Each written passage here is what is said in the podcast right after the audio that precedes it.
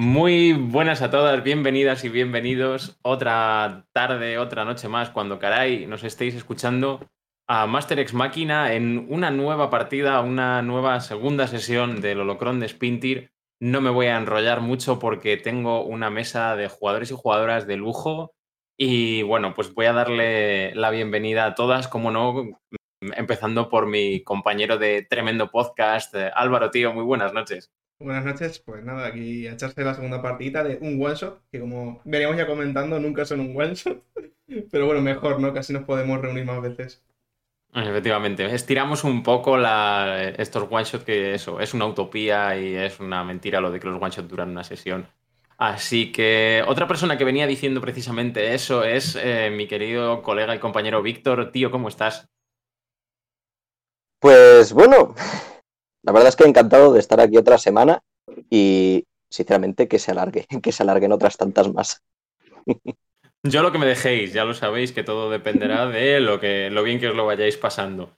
Y al otro ladito de la pantalla, o no, porque no sé dónde os tengo a cada uno, tengo a, a mi queridísima amiga María. Muy buenas noches, ¿cómo estás, Reina? Hola, muy bien, con muchas ganas de, o sea, me da igual que no sea un one shot, como si es mil partidas, porque me está gustando mucho. Oye, fantástico, fantástico. Que además te vayas introduciendo un poquito en el mundo de Star Wars y encima de esta mano y, llevando a Pong, que es un personajazo también. Es que es graciosísimo. Es, es, muy divertido, así que mm, creo que vamos a disfrutar de otra buena sesión con él. Y a su lado, literalmente, porque están en la misma sala, mm, tengo a mi compañero de piso, eh, el tremendo Rulo. Buenas noches, Tronco. Buenas noches, aquí estamos de vuelta otra vez, con ganas de, meternos en, Star Wars y, a ver qué nos depara esta noche. Pues sí, a ver qué, os depara la fuerza y esos caminos inescrutables que a veces eh, recorremos porque la verdad es que la sesión anterior fue muy divertida, fue muy interesante. En esta partida sacada directamente de la caja de inicio de este grandísimo juego que es eh, Star Wars, la fuerza y el destino. Y bueno, pues por probar un poquito el sistema, enseñarle al público cómo funciona y demás, pues por eso montamos un poquito esta partida y por Mm, recuperar también un poco el juego rolero, que este grupo que estamos aquí, eh, estamos jugando eh, la maldición de Strath, pero la vida nos está haciendo tremendas Fs en el chat y andamos un poco faltos de tiempo y como esto es más easy de preparar, porque al final es autoconclusivo, nos estamos dedicando a ello. Así que sin mucho más eh, preámbulo, vamos a hacer un pequeño resumen de la sesión anterior. Voy a ir poniendo un poquito de música y vamos a ir entrando en materia porque vamos a volver a ese planeta del borde exterior, en una galaxia muy, muy lejana. Un planeta llamado Spintir, en el que se habían encontrado cuatro curiosos personajes. Dao y Kaveri, un Zabrak y una Togruta, habían llegado con su nave tras recibir una transmisión de una amiga aliada de Hithan Romund que había servido un poco de enlace como para que ellos se conocieran, ¿no? Les había llegado una transmisión un tanto difícil de recoger por interferencias, en la que les pedía que por favor fueran a este sitio, a Spintir, pues había, estaba detrás de la, pista de, de, algo y había sido capturada y tenía muy poco tiempo para pedirles ayuda. Ellos rápidamente saltaron al hiperespacio y volaron hasta allí, un planeta boscoso con gran cantidad de formas de vida, y se acercaron a un valle cerca del monte Telek, el cual estaba completamente cubierto por la nieve. Además allí encontraron a otros dos personajes, se encontraron con Pon, el, guerrero nautolano, y con Tarast, también un guerrero eh, Keldor, que también habían sido aliados de Romund, que la habían conocido, había sido, por así decirlo, su mentora inicialmente en ciertas artes antiguas, conocidas como Jedi, quizás, una orden extinta hace unos años, cuando cayó eh, la República y se alzó el imperio. Y allí estos eh, inesperados aliados quizás eh, se reunieron en la nave de Dao y de Kaveri. Se conocieron y vieron que tenían precisamente intereses en común. Subieron muy lentamente por, por la columna que suponía este torreón de piedra, de hielo,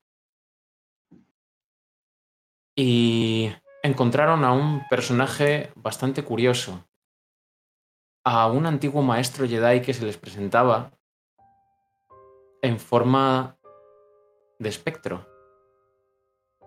Un espectro de la fuerza, quizás. No lo tienen muy claro. Tampoco sé si saben mucho lo que es la fuerza. Pero era el antiguo maestro Kaya Dimundi, que había caído durante las guerras clon. Y él había sido el creador, por así decirlo, o había estado trabajando en aquel templo que hay en el monte Telek, un poco más allá de ese valle cubierto por la nieve, ese lago, cuya superficie mmm, deja entrever la baja temperatura del ambiente, a pesar de que no llega a estar helado.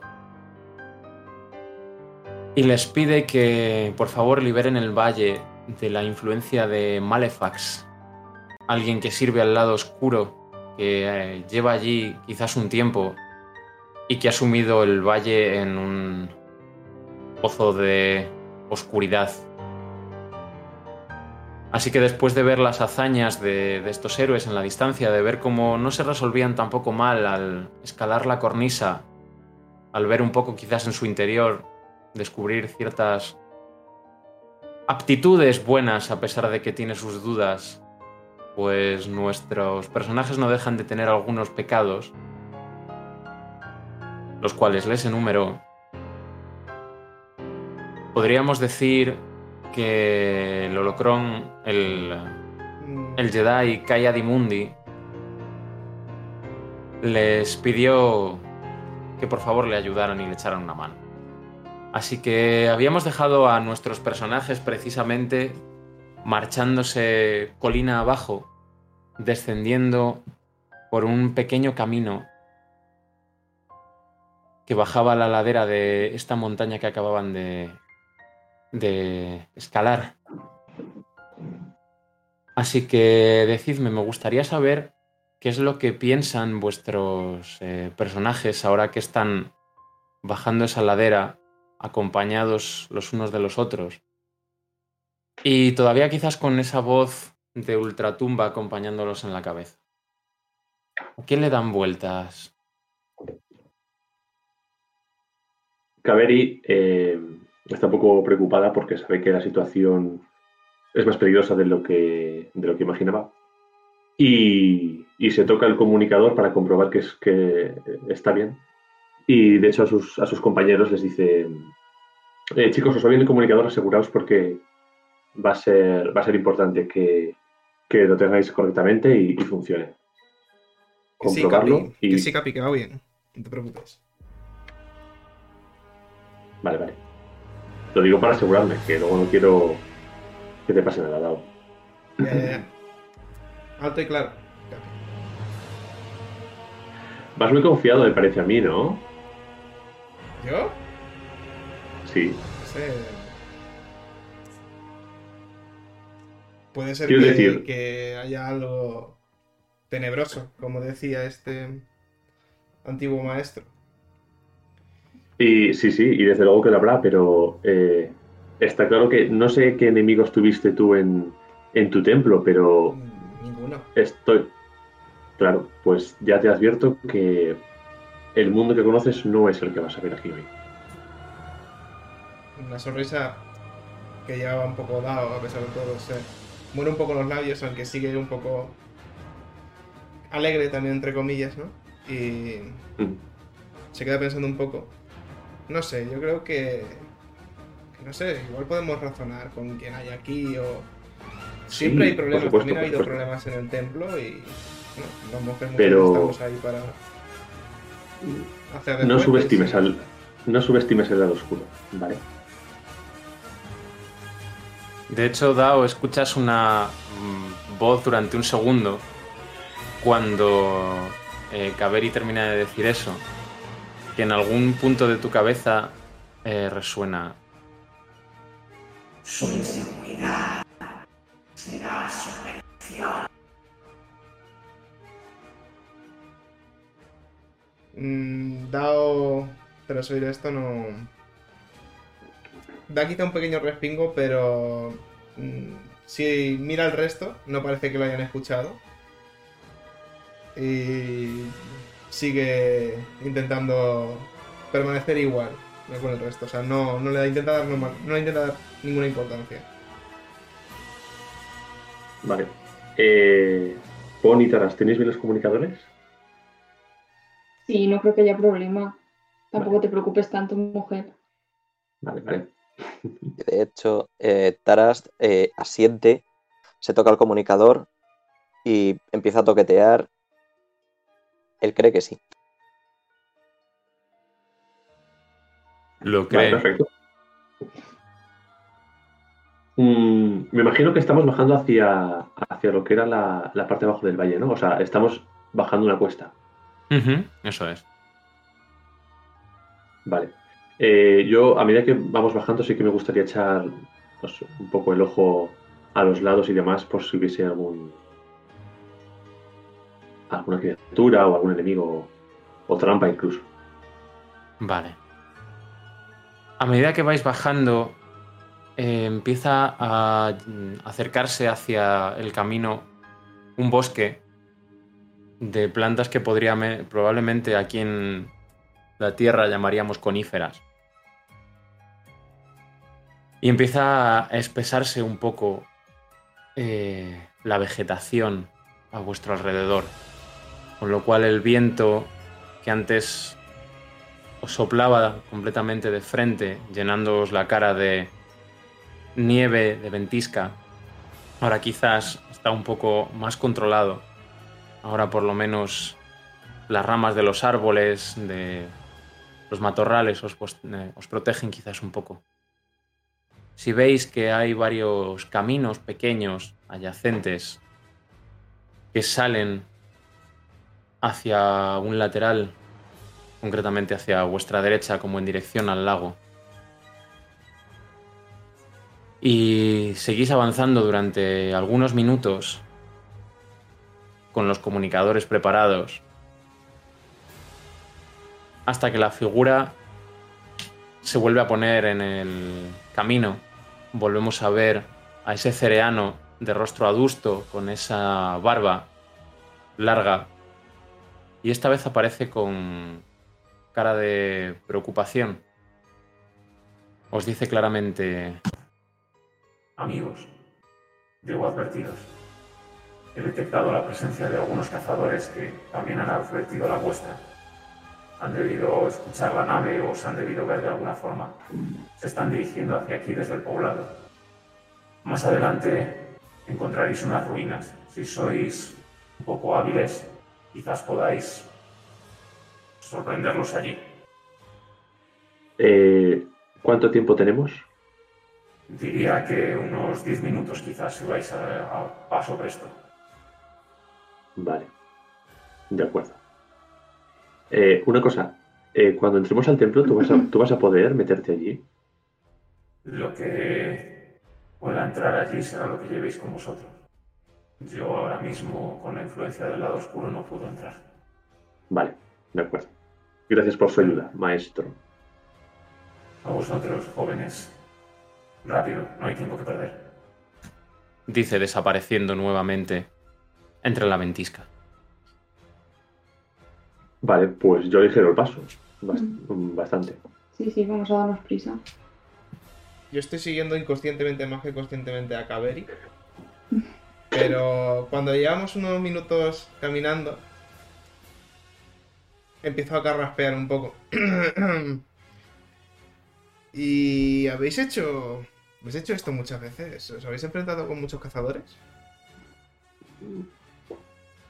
Bueno, con más de los que me gustaría, la verdad. Ah, bueno, enfrentarse, lo que se dice enfrentarse. Huir. Eh, a ver, siendo sincero, a mí se me da mejor cazar animales, la verdad. Mm, Pero Pero, bueno, no hay no es la- motivos. o sea, no, no hay motivos para estar nervioso, claramente, ¿no? Mm, A priori no. Depende de, de los que, de, los que, de los que sean. Todo esto, lógicamente, yo lo estoy diciendo un poco jadeando y corriendo.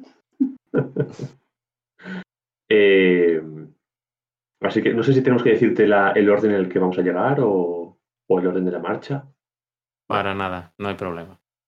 Vale, lo- yo lo que sí voy a intentar es que una vez que eh, divisemos las ruinas, yo eh, voy a, en plan, ir en modo sigilo, ¿no? ¿Vale? O sea, no metiendo ruido, básicamente, o sea, para no pisando bien el terreno y todo eso. De acuerdo. Eh, ¿Alguien quiere alguna cosilla más de algún detalle antes de llegar a las ruinas? ¿Alguien quiere rolearme algo más? Sí, eh, al ver que Dao era, que Dao está así un poco distraído, eh, me pongo a su altura y le digo, no te preocupes, no te preocupes, tengo, tengo formas de solucionar esto. Y aparto un poco los ropajes y le enseño efectivamente mi pistola láser. No, mi pistola blaster, perdón. Mi pistola blaster. y digo, no te preocupes que estás en buenas manos. Eh, cuando, cuando Taras me muestra el blaster, Dao intentaba no parecer demasiado preocupado, pero desde luego que, que está bastante nervioso. Pero su curiosidad genuina hace que inmediatamente, en cuanto lo ve, se le iluminen los ojos y diga: ¿Eso es un blaster? Eh, Y luego baja sí, la voz. bueno, Tienes una pistola. sí, sí, tengo una pistola. Y, intento esbozar una sonrisa, pero claramente no se me ve por la máscara. Yo tengo. Saco. Llevo un poco entre las manos mientras corremos. Mi bastón de monje, pero no es lo mismo. No. Cuando jugamos y éramos niños, todo el mundo quería hacer del soldado que llevaba el blaster. No quería ser el monje que, que tenía el bastón. Pero. Wow. Si sabes usarlo bien. Joder, quiero verlo, la verdad, un poco. Bueno, eh, entiendo por qué ninguno quería llevar el bastón.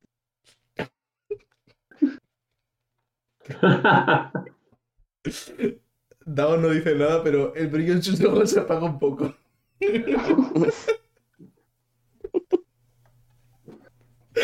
yo. Yo, yo Pero, me dejé pero el, no te el grupo. pequeño. Termina, termina. No, no, no, adelante, adelante. Adelante, Kaveri. Nada, era un detalle sin más. Yo, eh, a medida que vamos corriendo, eh, voy al bolsillo que tengo detrás de, de mi trasero y cojo eh, una piel de cerdo que tenía de que suelo llevar ahí siempre y le doy un, un mordisco, en plan barrita energética. Sabiendo lógicamente que me hará falta resistencia. Cuando veo eso le digo a Taras, Kaveri es muy maja, pero a veces es un poco rara. Y, Sí, creo, creo que empiezo a verlo. y bueno, dicho esto, yo sigo corriendo con bastante. sin premura, perdón. Yo, antes de que ya lleguemos, también eh, me intento poner un poco al lado de Pon. Le digo, tú también, tú has dicho que sí que te habías enfrentado a más bandidos que, que Taras y incluso que Kaveri. ¿También tienes un blaster? No, a mí me llega con esto y me da así unos golpes en el brazo y suena clink, clink, clink. Eso es un boomerang, no parece pequeño. ¿Es una, pis- ¿No es una pistola? No, chico, no es una pistola. Pero no te preocupes que no te va a pasar nada. Vale. Y un poco más tranquilo, aunque sigue nervioso, sobre todo por si tiene que interactuar y entrar un poco en, en- en acción, ¿no? Pero bueno, se queda un poco entre medias de todos. Como si lo estuviesen cubriendo. Perfecto.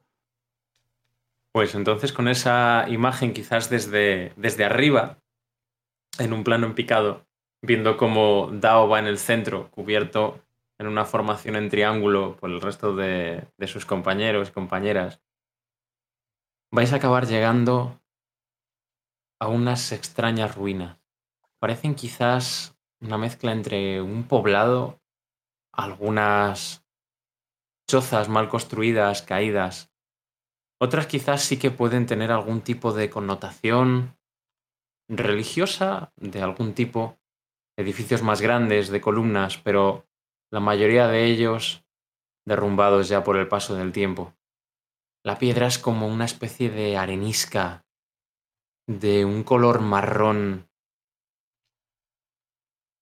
Mm, diríamos que la textura es porosa. Una piedra que no, probablemente no pertenezca a esta zona. Algo que habéis visto principalmente granítico. ¿Qué más cosas vemos en estas ruinas, chicos?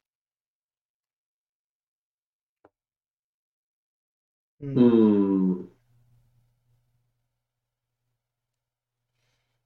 Hay, hay una especie de foso, como si hubiesen cavado bastante profundo. Mm, En el fondo parece que aún se queda, quedan a la vista la parte más externa de algunos huesos. Alguien ha debido estar echando ahí o bien animales o bien algo más humanoide. Aunque hace tiempo. Sí, y de hecho, fíjate, no solo hay ese pozo que, que me comentas excavado en la tierra y en el que probablemente hayan echado algún tipo de, de resto orgánico, sino que además también esta zona llama la atención que en algunas partes el terreno está como hundido, como si diera lugar a alguna especie de cavernas subterráneas o algo así, porque sí que a medida que pasáis al lado de, algunas de esas primeras construcciones hay fosas, hay pozos profundos hacia el, interior de la tierra. ¿Qué más cositas podemos ver por ahí? eh, en esos fosos que, se pueden apreciar, o incluso lluveros hacia abajo, pequeñas hundiciones, eh, están llenos de agua, ¿vale? En plan, con- como si fuese un charco, ¿vale? En el cual predomina la cantidad de barro. Y luego también, eh, junto a la puerta, que no sé si la vemos o no, pero hay una gran cantidad de bidones y cajas que llevan ahí bastante tiempo, pero que bueno. eh, de hecho, Kaveri cuando las ve, las eh, piensa que las puede usar como cobertura en caso de, de tener que hacer un ataque de fuera adentro, porque no sabe si aún están dentro, o en caso de que tenga que atacar de, de dentro a fuera. Ujú. Y, y también bastantes cuerdas por ahí por el suelo, bastante abandonado. Pero bueno, hay material que, se- que Kaveri puede usar para, para resguardarse. ¿De acuerdo? ¿Hay alguna cosa más que nos destaque en esta aldea? Mm, No sé. También hay como cosas tiradas por el suelo como si todo el mundo se hubiera tenido que ir a prisa. ¿Sabes? Como si hubieran soltado lo que tenían en las manos y hubieran salido corriendo. Entonces es como mucho caos.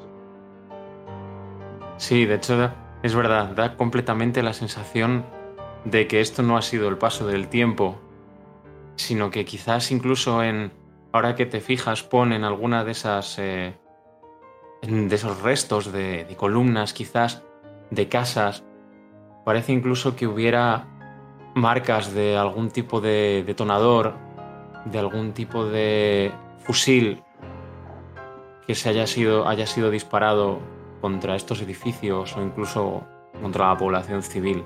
La gente parece haber salido de aquí corriendo. No sabemos cuándo, pero desde luego que no ha sido abandonado por casualidad.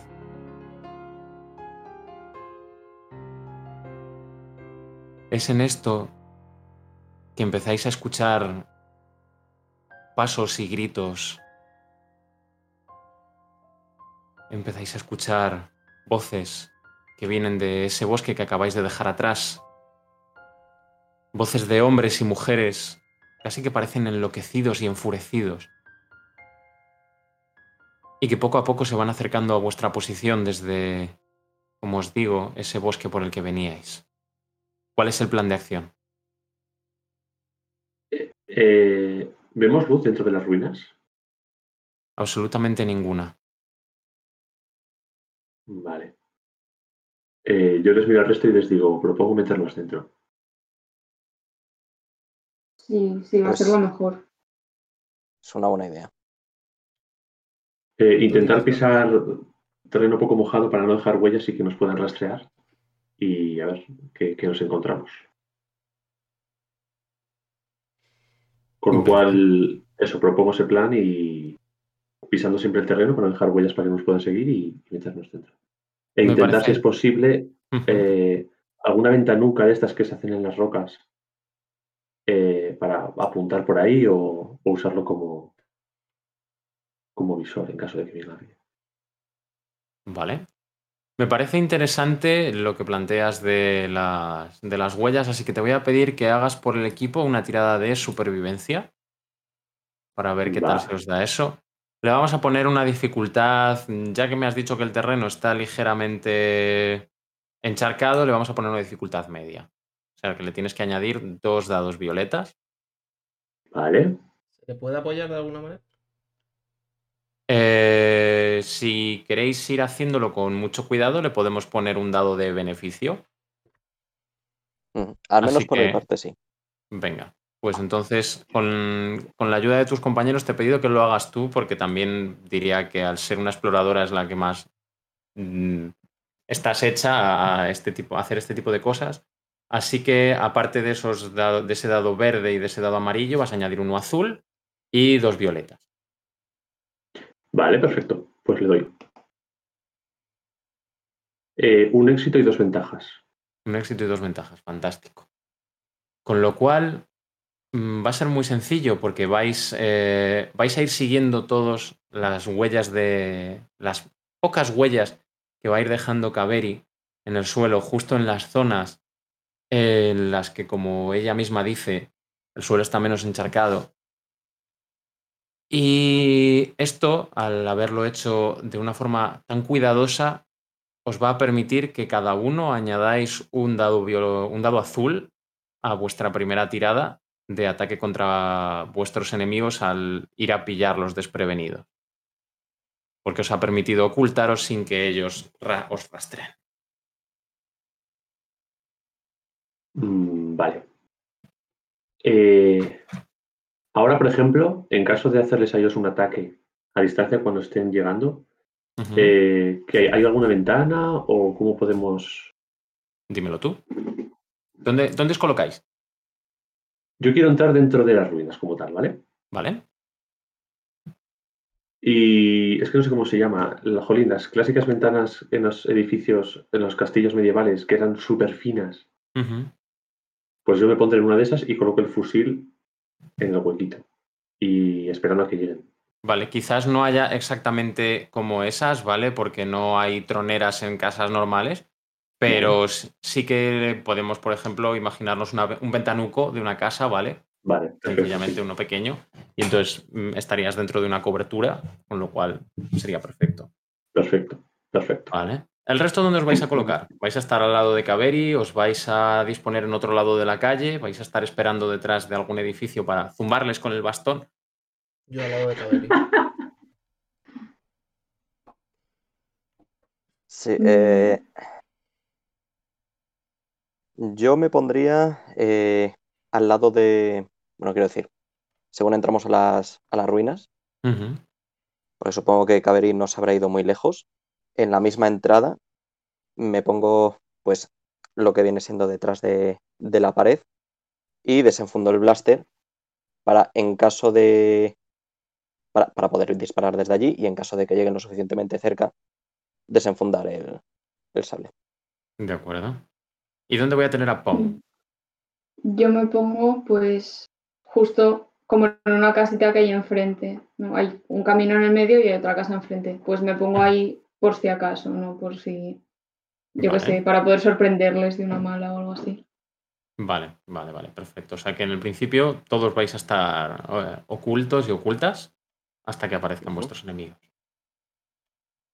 Pues entonces va a reinar durante unos segundos un inquietante silencio, solamente roto por el griterío de esta jauría de, como os digo, hombres y mujeres, probablemente con una mente enturbiada por el lado oscuro de la fuerza que cada vez quizás es más opresor en este valle y que después de tanto tiempo, de tanta influencia, los ha hecho volverse completamente majaretas porque es lo que veis en sus ojos a medida que, que se acercan, una furia y una ira descontrolada mientras intentan seguir vuestro rastro, mientras se acercan a esas ruinas. Entran por la puerta un grupo de seis personas, todas humanas, con unas pieles largas, gruesas, de distintos animales, con las caras pintadas, quizás con ceniza y con barro, algunos casi arrastrándose por el suelo, medio reptando como, como animales, con la cara desencajada por, desencajada por el odio, desencajada por la furia. Intentan oleros, intentan seguir vuestro rastro, pero por lo pronto les está siendo muy difícil. Así que ahora es ese momento en el que están a rango medio de vosotros, cada vez más cerca. Así que ahora todo el mundo, tiradme iniciativa, porque vamos a empezar con el primer combate de esta partida, así que recordad que tenéis que tirar frialdad porque estáis eh, alerta de lo que estáis haciendo y del inicio del combate, cosa que no ocurre con vuestros enemigos, que no van a poder tirar alerta, sino que van a tirar percepción. Y si el no dado azul también. Y el dado azul Pues luego. eh, os, lo, os lo añadía para la primera tirada de daño. Vamos, para Ah, la vale, primera vale. tirada de ataque. Vale, vale, perdón. ¿Estamos diciendo? Me vais diciendo, sí. Eh, dado un éxito, tres ventajas. Vale, en principio aquí solo con, con los éxitos en principio, ¿vale? Vale. ¿Vale? Caveri, dos éxitos y una ventaja. A ver, y dos. Vale. Yo, un éxito. No, una ventaja, perdón, una ventaja. Solo una ventaja. Vale. Sí. ¿Y. Taras? Eh, un éxito. ¿Y cuántas ventajas? Tres. Tres ventajas. Vale. Pues entonces voy a hacer yo eh, la tirada por vuestros enemigos. Hmm, los habéis pillado desprevenidos, con lo cual su tirada de alerta va a ser con un único dado de color verde. Vamos a dar ese dado en el cual sacan una única ventaja. Así que van a ser los últimos en actuar, con lo cual os quedan cuatro espacios de iniciativa, porque en este sistema, como hemos eh, dicho antes entre nosotros, pero se lo contamos a nuestros espectadores y espectadoras, funciona en el que las tiradas de iniciativa generan espacios para que los jugadores y jugadoras utilicen esos turnos, pero luego ellos deciden cómo se reparten y quién va primero y quién va detrás. Así que, como vuestros enemigos van a ir los últimos, decidme quién va a ir de vosotras primero. Eh, a mí me da igual, pero tengo una pregunta. Sí, Entre los enemigos que hay, o sea, no hay ningún tipo de como de líder que parezca el jefe o algo, ¿no? Son todos más o menos no, iguales y son, son todos más o menos iguales, sí. vale. Eh, como- yo el orden que como queráis. Mm, Yo veo- yo diría de una porque todo lo que tengo es de cerca. O sea, ahora no puedo hacer nada. Vale. Eh, Dao, ¿tú con, con qué, con qué vas a atacar? Yo tengo un bastón, pero también quiero ir al último, penúltimo. Porque también quiero interpretar un poco el que a la le cuesta meterse en el combate. Vale. Pues. eh, ¿Y tú, Tarast? Con el. con el fusil. Sí, Con el con, fusil, ¿no? con la blaster, con la pistola. Vale. ¿Dónde te habías colocado? Eh, cerca de la entrada. Vale, ¿quieres dis- disparar tú primero? Casi te diría que de segundo. Vale. Pues entonces disparo yo primero Y no sé si todos más o menos van a la misma velocidad, pero uno que esté corriendo, que no esté reptando, ¿vale? Básicamente para, Vale. porque llegará, llegará antes a las ruinas. Entonces disparo de ese si puedo. Estos Pues lo- están, están dentro ya, ¿eh? O sea, los tenéis todos eso a un alcance medio. Vale. Bueno, pues eh, apunto a uno que vea el, el más ágil, ¿vale? Vale. Después Eh, hemos dicho que Kaveri va primero. Segundo hemos dicho que va Dao. Uy, he dado eh, Taras. Taras. Nada, El tercero hemos dicho que va Pom, ¿verdad? Y el cuarto va Dao. De acuerdo. Pues entonces, Kaveri. Tú me dirás. apunto. Ujú, Vale, con lo cual te añades otro dado azul más. O sea, añado dos entonces. Dos. Eso es. Vale. Y ahora si no me equivoco, ¿qué hago? El, los dados de mi, de mi arma, básicamente, ¿no? Ahora tienes que lanzar los dados de tu arma, eso es, pero como estás a una distancia media, tienes que añadir dos dados violetas. Vale, uno, dos, tres y dos violetas. Vale, déjame comprobar que esté todo bien. Perfecto. Vale. Y pues voy el azul de beneficio. Sí, sí. Hostia. Un éxito en cuatro ventajas. Un éxito y cuatro ventajas, de acuerdo.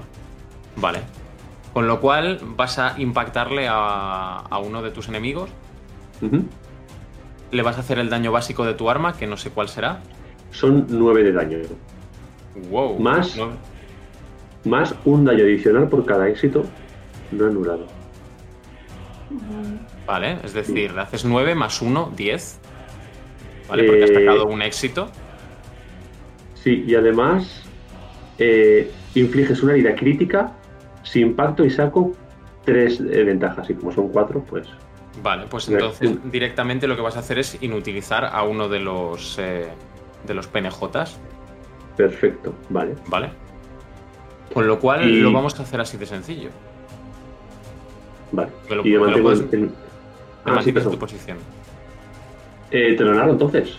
Sí, claro, por supuesto. Vale, pues con intentando mantener la respiración, apunto a su cabeza y cuando veo que está girando, le disparo para que le atraviese a través de la sien y le salga la bala por el otro lado. Con lo cual vemos a través de ese viento mm, casi cortante que aúlla a lo largo de este, de este grandísimo valle, vemos y se escucha un disparo de blaster de color, de color rojo, como surca el cielo, como atraviesa a, ese- a ese cazador entero que cae directamente desplomado al suelo, para sorpresa del resto de, tus- de sus compañeros, que empiezan a gritar y a aullar aún más fuerte mm, sor- completamente sorprendidos, pues no se esperaban que alguien fuera a caer de un golpe tan rápido y tan ágil y se preparan el resto para... en busca de, de dónde ha venido ese disparo. El blaster es de color violeta. El blaster es violeta, pues todo tuyo. El blaster es Perfecto. violeta. Eh, Tarast, Eh, bien. eh, decido disparar con la pistola. Que serían. Vale, los tres más la dificultad, ¿no? la dificultad que son serían dos. dos. Y yo no me lo pienso tanto, al primero que, que vea ese le disparo. Venga, pues cuéntame qué has sacado. Pues tres ventajas. Tres ventajas únicamente. Vale, con lo cual vas a... Esto, esto lo que quiere decir es que vas a disparar, no le vas a impactar a tu enemigo, pero sí que puedes eh, gastar ventajas, pues por ejemplo, para hacer una maniobra adicional, eh, para recuperar eh, tensión si tuvieras o para, aña- para añadir un beneficio a alguno de tus eh, aliados. Escúchame, el impacto, ¿no? No le impactas porque no te ha salido ningún éxito. Mm, Vale. Si solo te han salido tres ventajas, no le impactas.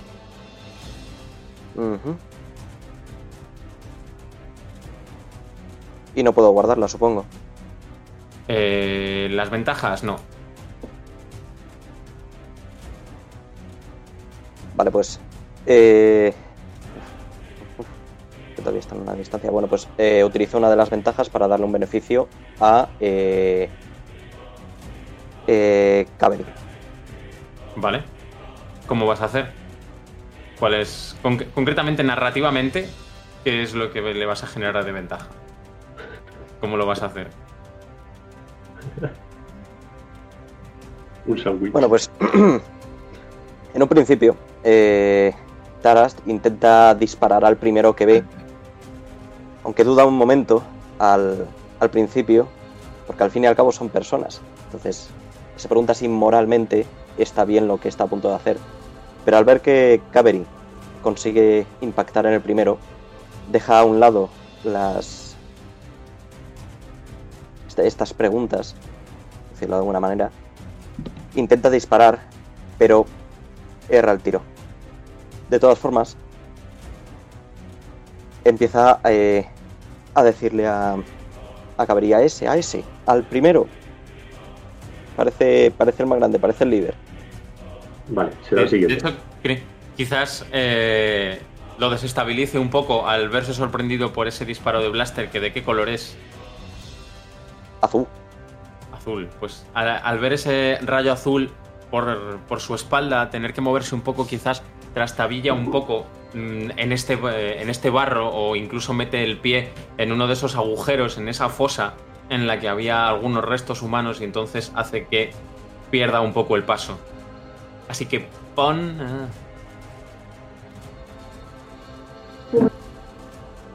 Siguen como a la entrada, ¿no? O sea, todavía están a distancia media.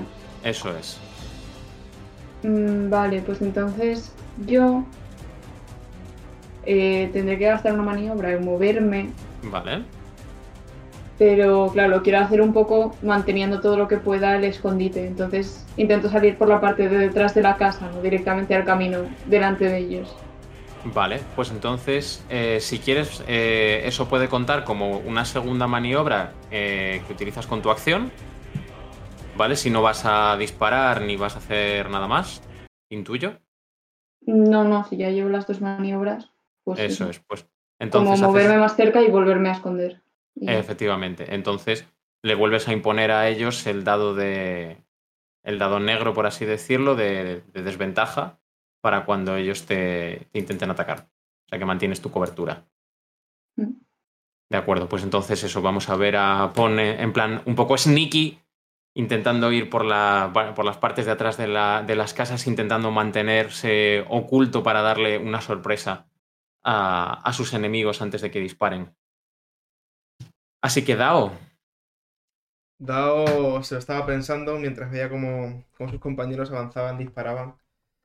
Pero finalmente cuando ve a Pon que se acerca al peligro y, y recordando, bueno, lo altanero que actuó con, con ese Jedi, como se llamase, mm, algo dentro de, de Dao le obliga a, sin pensar demasiado, sale corriendo, atraviesa la distancia que le separa con con el primero que ve directamente y se enzarza utilizando su bastón para golpearle.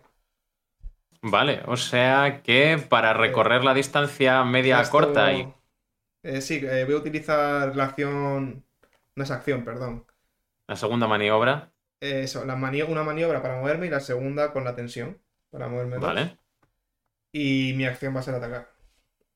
De acuerdo. Pues entonces vamos a ver precisamente cómo Pon a costa de. Eh, uy, Pon, Dao, a costa de sufrir esa- esos nervios, esa ansiedad por entrar furibundo casi en batalla. O va tranquilo. No, no, va, o sea, va como con un ojo medio cerrado intentando no pensar demasiado, pero es como que no puede echárselo atrás. Como... Pues lo vamos a ver acercarse al primero de, lo- de los cazadores que pille por delante bajando su bastón. Así que vas a hacerme una tirada de, de pelea, dificultad media. Vale, con dos dados. Y tienes ese dado de beneficio, el dado azul, ajá. Por haber, eh, haberle sorprendido a, a tus enemigos. Eh, ¿Los enemigos son melee o es eh, tiene armada a distancia? Estos llevan todos un fusil, un fusil blaster, Vale. pero el fusil blaster está modificado de tal forma que también puede combatir con una pequeña hoja por la parte de adelante. Vale. O sea, cuento dos dados lilas y ya está, ¿no? Eso es. dificulta. Vale. Tres ventajas. Tres ventajas. Bueno, no está mal. Vale, pues ¿qué quieres hacer con esas tres ventajas? Pues como iba medio con los ojos cerrados, ¡ah! pego un golpe al suelo, desequilibro a uno de ellos y hago que se ponga delante de la mira de Tarast, dándole un dado de beneficio. De acuerdo. Con e- eso eh, gastas dos de las ventajas. Podrías gastarte otra ventaja si quieres en recuperar un punto de tensión. Ah, perfecto. Pues. Ahora que ya, ahora que ya te has asumido que no le has dado el golpe, te intentas como tranquilizar, ¿no? Quizás. Sí, sobre todo para que no me golpee muy fuerte ahora. Efectivamente. Porque vamos a ver que dos de estos. eh, dos de ellos que están un poquito más pendientes, que se han visto quizás menos sorprendidos, van a sacar su fusil blaster rápidamente. Cada uno de ellos va a apuntar a los dos pistoleros. Si bien es cierto que lo van a tener algo difícil porque están bien cubiertos. Así que vamos a hacer esas tiradas rápidas con un fusil de proyectiles sólidos, un arma pesada, antigua, pero no por ello menos potente, a una dificultad media para ambos.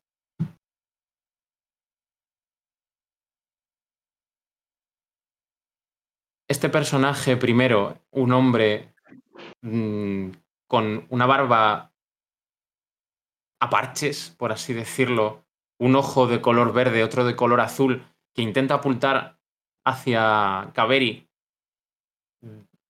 prepara su fusil, dispara el blaster de color verde yendo el aire, pero da en la pared un golpe rompiendo la roca en bastantes cachos sin llegar a derrumbar nada de esta estructura.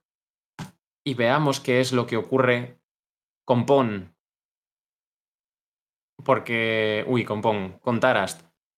Porque Tarast sí que te han pillado justo en el momento en el que te estabas girando para volver a recoger tu posición, para volver a meterte dentro de tu cobertura. Y te han hecho bastante pupita. Esto han me hecho- pasa por dudar. No, hombre.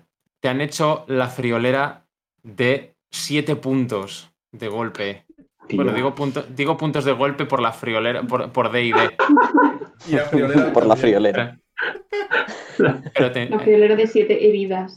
tienes que apuntarte siete heridas. Te han dado en, te han dado en uno, de, en uno de los brazos, probablemente con el que sujetabas el blaster. Wow. Joder. Voy a, mo- voy a Ah. morir. Háblanos de cómo se siente Tarast cuando le pegan este tremendo blasterazo. Pues cuando recibe el impacto, eh, Taras pierde el equilibrio, de hecho. Bueno, no del todo, sino que trastabillea un momento e intenta, pues, si tuviera dientes, apretar los dientes e intentar obligarse para ponerse de nuevo en la, en la cobertura, Mientras se lleva una mano al brazo. No obstante, es verdad que eh, este, este otro enemigo parece ser que al darle de cierta forma al fusil blaster, se- como que se le ha recalentado un poco. Y está empezando a mm, darle golpes después de, de impactarte a ti. Parece que algo se le ha encasquillado en el alma. eh, En el alma. en el arma. Sí, mis puntos de vida se la han encasquillado. Pero lo que se viene también haciendo una especie de giro horizontal hacia, hacia Pong es ese otro fusil modificado de una forma un tanto extraña, como si fuera con una cuchilla. Vamos a ver, Dao, qué es lo que ocurre. Uy, Dao, a ti te han dado.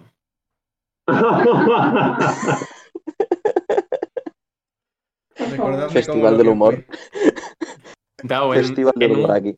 en un giro eh, inesperado, probablemente en el momento en el que habías bajado el arma, él de alguna forma te había visto venir corriendo a pesar de que estabas eh, oculto, con lo cual en el momento en el que él ha hecho el giro para intentar esquivarte, ha sacado ese fusil blaster, lo ha, eh, lo ha enderezado en el aire, lo ha hendido y ha dado un golpe en tu pierna, haciéndote la friolera de cinco heridas.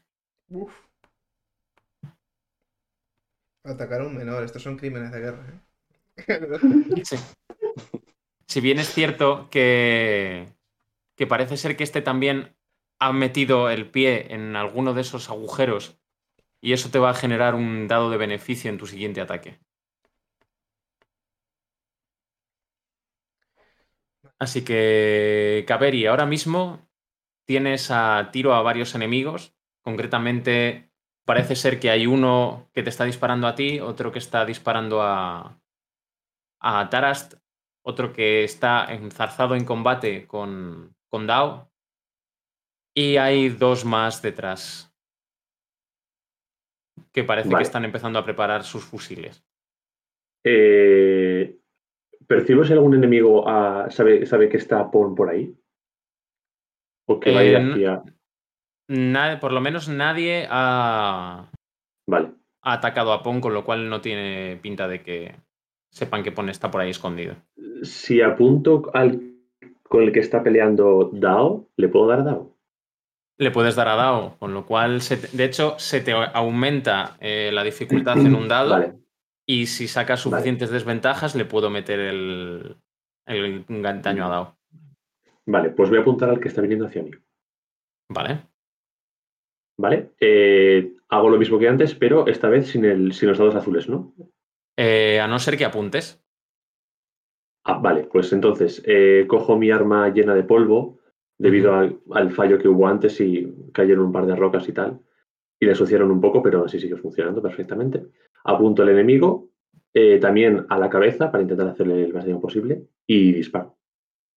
De acuerdo. Vale. Pues dispara. ¿Cuá- ¿Cuántos violetas? Dos. Dos violetas.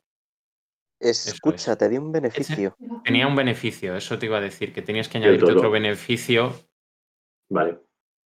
Eh, beneficios de al la- azul, ¿no? Sí, eso es. O sea, Mm. que tienes do- dos dados azules, lo que tengas por atacar, y dos dados violetas.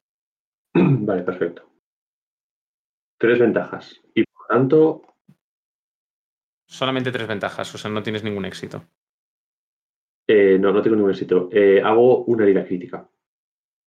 Mm, Gastas y hace- Pero le tienes que impactar para hacer una herida crítica. Ah, vale. Es lo que me falló a mí Claro. antes. Vale, Claro. no, pues sí, te- vale, pues ya está, sí, tres ventajas. Tienes que impactarle. Pero bueno, puedes crearle una ventaja a otro, a otro personaje. Vale, pues esa ventaja que como está, o sea, como Taras está a mi lado y ese, esa, esa persona viene hacia mí, también está yendo hacia Taras, con lo cual se la doy a Taras. Vale, de acuerdo. Pues entonces mm, vas a dispararle y bien es cierto que no vas a conseguir darle en la zona que quizás esperabas, pero a lo mejor apuntas hacia, hacia los pies, haces que se mueva de una forma extraña, que pierda un poco el equilibrio. Dis- disparo hacia los pies y de hecho genero como una especie de nube de polvo pequeña que hace que Vale. si, cuando vuelva a apuntar le costará. De acuerdo, pues entonces mira, de hecho, eh, Tarast, precisamente ves como tu compañera Kaveri hace ese disparo, sale esa nube de polvo disparada hacia arriba. Vale. Pues en principio, eh, al ver que Dao salió corriendo y demás,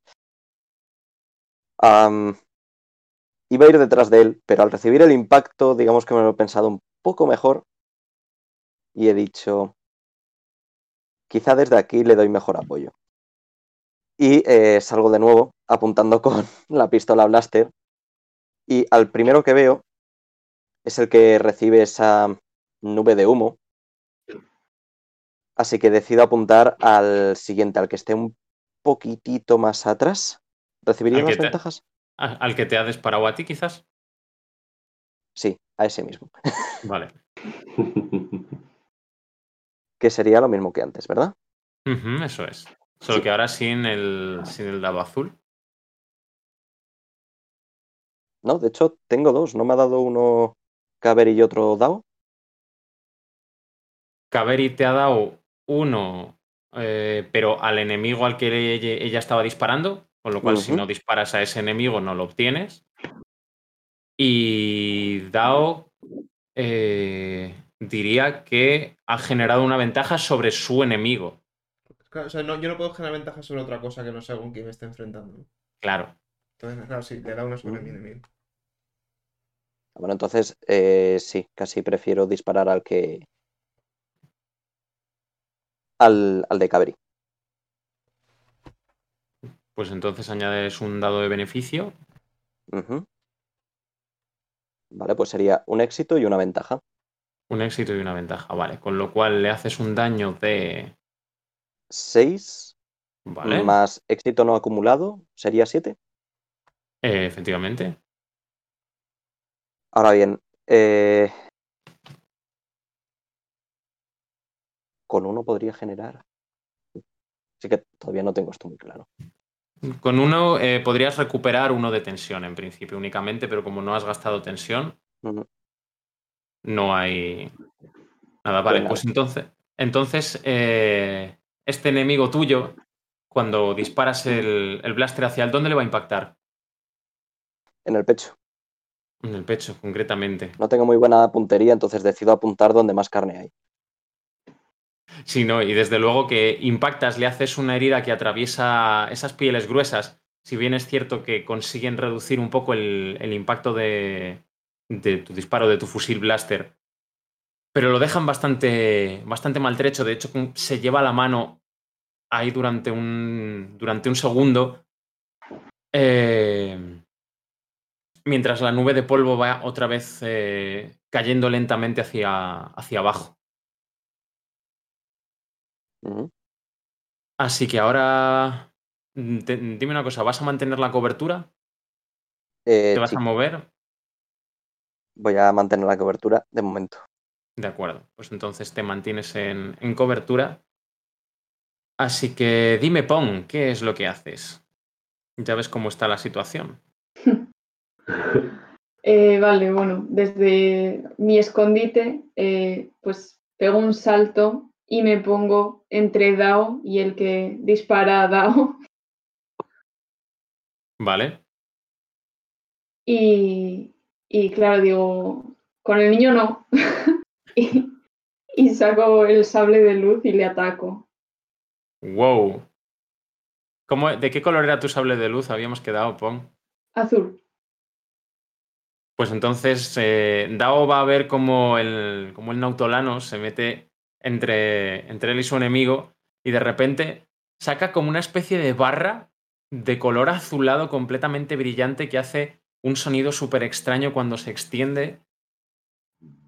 Brilla muchísimo, emite casi hasta, hasta calor. Así que... ¡Pon! Dale caña. A ver, ¿qué pongo las estas? Tienes que añadir un dado de beneficio, ¿vale? Porque Dao había generado un beneficio sobre su enemigo. Y no tengo todavía el otro porque no he gastado el primero. El primero no lo has gastado, así que te lo dejo gastar, eso es. Vamos, te lo dejo, no, realmente lo tienes que gastar. Vale, genial. Vale. ¿Y de morados y de eso? Morados serían dos. Vale. Y el resto nada, ¿no? Y el resto nada, lo que tengas tú que tirar como sable de luz y listo. Vale, pues cuatro éxitos y una ventaja. Wow. Mm, Mamá. Boom. Vale, cuéntame, eh, ¿cuánto haces de daño base con el arma? Seis. 6, con lo cual le haces 10. Vale, directamente me gustaría que nos narraras, Pong, cómo eh, derrotas a este enemigo. Vale, pues yo veo que también en cuanto saco el sable láser se queda un poco, mm, ¿qué es esto?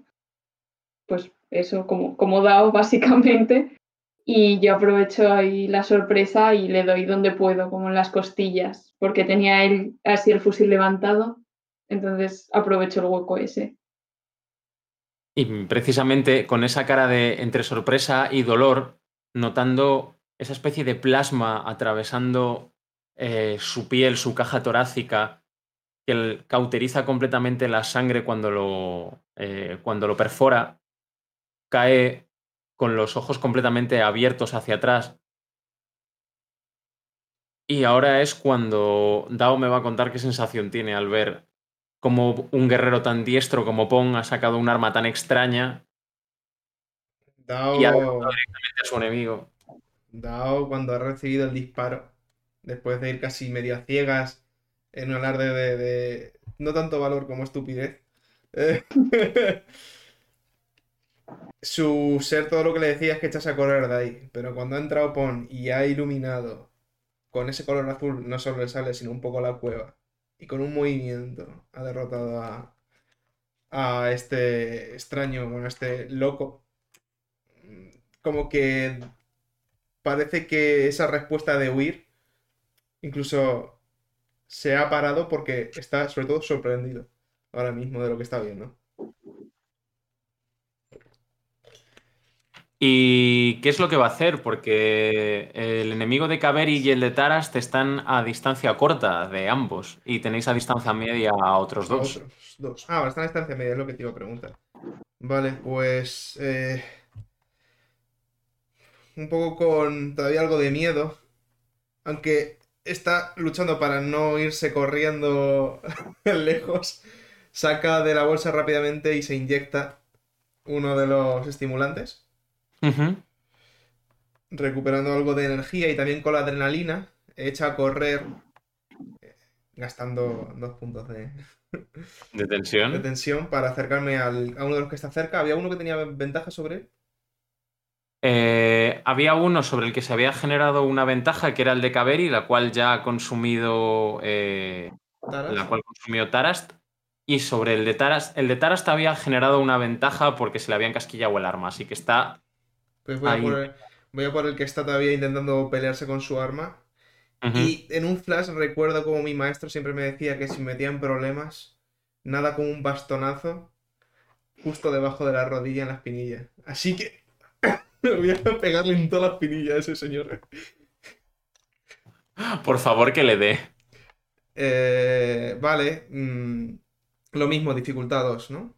Dos dados de estos. Tengo uno de beneficio y tres, vale. Tres éxitos. Tres éxitos únicamente. Bueno, muy bien. Sí. ¿Cuán- ¿Y cuánto le vas a hacer de daño? Eh, déjame que, por si me equivoco. Vale, eh, 8. Fantástico. Te dejo derrotarlo, Dao. Vamos, no es que te deje, es que lo derrotas. Estaba uno, además de hacer crítico.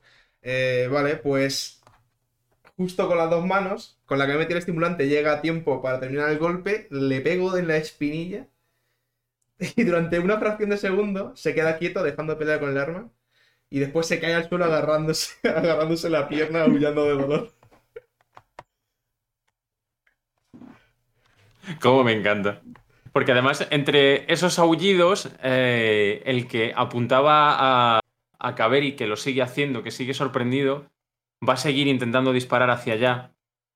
A pesar de que ahora su, su compañero amigo está chillando de dolor y probablemente dentro de apenas unos segundos esté muerto. Así que vamos a ver qué tal se le da ese tiro, a pesar de la dificultad que tiene de que Kaveri esté bien oculta. Hmm.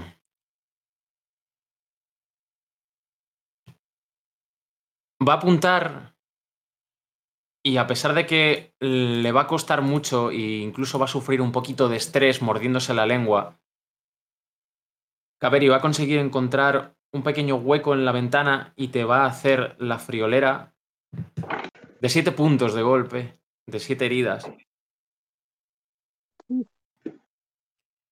Una pregunta. ¿Dónde te da? Dime. Cuando nos dicen las heridas, ¿se está teniendo en cuenta nuestra defensa o la deberíamos tener nosotros en cuenta? No, las, he- o sea, vosotros tenéis que tener en cuenta la- vuestra defensa. Yo no sé qué defensa tenéis. Yo os digo que os... Entonces, entonces no estaba tan muerto, ¿vale? Vale, vale. Yo no, yo me sé vuestras defensas. Yo os digo las heridas que os infligen y vosotros tenéis que restar. Sí, sí, sí, vale. Cuando ha dicho 5 pensaba que ya se había restado y por un momento dije me he quedado como madre. No, no, no, no, no. Yo os digo las heridas que os infligen y Sí. vosotros aplicáis la diferencia. Madre mía. Vale, así que cuéntame, Kaveri, ¿dónde te han dado? Me han dado en el hombro. Vale, estaba un poco eh, a descubierto porque estaba colocando el arma para redirigirla a otro enemigo y Ujú. justo me ha dado aquí y me ha chamuscado la piel, lógicamente, y parte del traje que, que me tapaba el, esta zona. Un golpe doloroso, sin duda. Vuestro. Este, este inconsciente eh, es el único que ahora mismo está en medio del camino con el arma en pie. Porque eh, las otras dos mujeres que se habían quedado atrás y que estaban preparando los fusiles se han puesto como en la zona de entrada del poblado, han retrocedido, con lo cual se han puesto, eh, vamos, ahora siguen estando a distancia media, pero han retrocedido un poco y han encontrado un parapeto entre varias de las rocas que hay en la entrada a esperas de lo que pase con vosotros. Así que le voy a dar el turno de nuevo a Kaveri. Vale. Eh, cabreada y un poco dolorida eh, por, la, por, la, por, el, por el blaster recibido, eh, disparo a la, a la criatura que me, ha, que me ha apuntado y me ha hecho daño. ¿Vale? De acuerdo. Pues Por ya sabes, tanto. añádete tu dado de beneficio. Exacto. Eh, solo es uno. Y eh, sigue, o sea, sigue, sigue siendo dos morados, ¿no?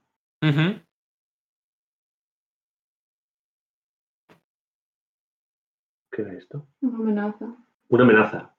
Una única amenaza. Vale. Fantástico.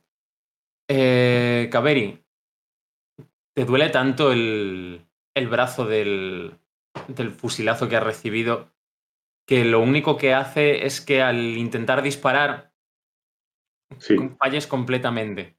Y ya no solo eso, sino que a- además el dolor de la quemazón te está empezando a afectar anímicamente y pierdes eh, uno de tensión. vale. Perfecto. Tarast, Bien, pues eh, yo salgo un momento de mi cobertura para intentar disparar de nuevo y veo a mis dos compañeros y solamente a un enemigo, mientras que los demás están a una distancia, bueno, ya algo más lejana. E intento acertar a, a este pobre que está en mitad del campo. venga. Porque, ta- porque como Tarast no tiene sable de luz, prefiere disparar con el blaster. Sí, di- digamos Ya está muy que visto eso. además, di- digamos que le ha visto las orejas al lobo y como que no dice el combate cuerpo a cuerpo para vosotros de momento. Le ha dado miedito, ¿no? Sí, Venga, pues dispárale. da un momentito, a ver qué era esto. Eh, Tienes, tienes que añadir dos dados violetas y lo que tengas por disparar. Que se te ve igual. Pues, pues, pues, pues, pues, pues. Tres ventajas. Uy, dos ventajas. Únicamente. Y no. Y no ningún éxito.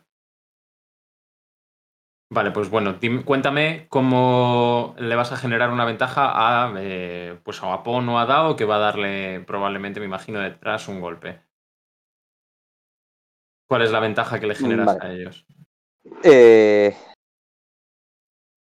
más, digamos, por, por, por el hecho de disparar que por otra cosa, intento, como ya bien digo, disparar, pero no consigo darle. Eso sí, en su intento por esquivar las, las... Joder. Los disparos Esquivar de decir las balas, pero está mal hecho, está mal dicho. Eh, en su intento por esquivar, digamos que como que trastabillea un poco hacia atrás y pierde algo el equilibrio. Perfecto. Un equilibrio que quizás ahora eh, Pong pueda llegar a aprovechar. Mientras Taras Sí. intuyo que vuelve a recuperar su cobertura. Sí, desde luego que sí. no se lo piensa. Pues Pong, tienes el sable de luz en la mano. No sé si la robótica o la natural, pero me dirás. Mm, no sé, la natural.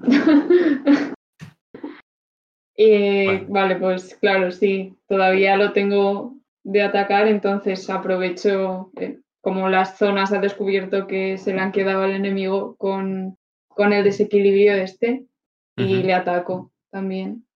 pues entonces lanza tu espada láser en un movimiento envolvente mientras gira En Es uno este- azul solo, ¿no? Es uno azul, eso es, aparte de los que tengas que añadir. Y dos violetas. Sí. Pues. Dos éxitos y dos ventajas. Es un crítico. Uh, has conseguido un crítico. Sí, es, es con dos ventajas con el sable. Pues entonces cuéntame nuevamente cómo cercenas a este señor por la mitad. Pues todavía aprovechando la ira de que esté atacando a mis amigos, lo mismo que al otro. Voy al punto donde sé que hace daño y, y ataco ahí. Pues mira, yo me lo estaba imaginando además tal cual, corriendo y haciendo eso, precisamente un giro con los pies mientras baja el sable lentamente desde la parte de arriba de la cabeza hacia abajo, haciendo un giro desde la derecha hacia la izquierda, mientras mm, el otro apuntando todavía a, a Kaveri un poco de, mala forma y perdiendo el equilibrio por el disparo de blaster de, de Tarast, su espalda de repente es nuevamente cercenada por una hoja de color azul que hace que chille hacia adelante. Notamos nuevamente el, olor quizás a, a carne quemada y vemos al, a ese hombre con esas pieles ahora también cortadas que caen al suelo dejando sus piernas eh, visibles. Lo vemos caer hacia adelante. A Pong con ese, con ese arma eh, Jedi bien desenfundada, bien certera. Y... mm, Dao, cuéntame. ¿Vas a hacer algo con esas enemigas que tienes lejos? ¿Vas a esperar? Están a distancia media. Están a distancia media. Venga, va. Dao se viene arriba. Da como un loco de nuevo, con el bastón en una mano, en alto. Corre hacia las enemigas. Gritando al Gonzabra, que nadie entiende. Y Eh, perdiendo otra vez dos puntos de tensión. Y perdiendo. Espera, espérate a ver si no voy a poder gastar tanta tensión, creo que sí. Ah, sí, sí, sí, sí, hombre. bueno, Pues no me queda tensión, chaval. Vale, 5. Vale. Nada, me muevo eso hasta distancia media. Un loco. Y con un pequeño salto. eh, porque imagino que están medio apuntando así, un poco de sorpresa. Sí. Voy a caerle sobre la cabeza eh, para hacerles un buen chichón a una de ellas. Venga.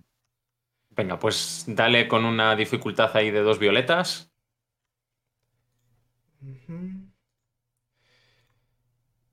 Dos éxitos y dos amenazas.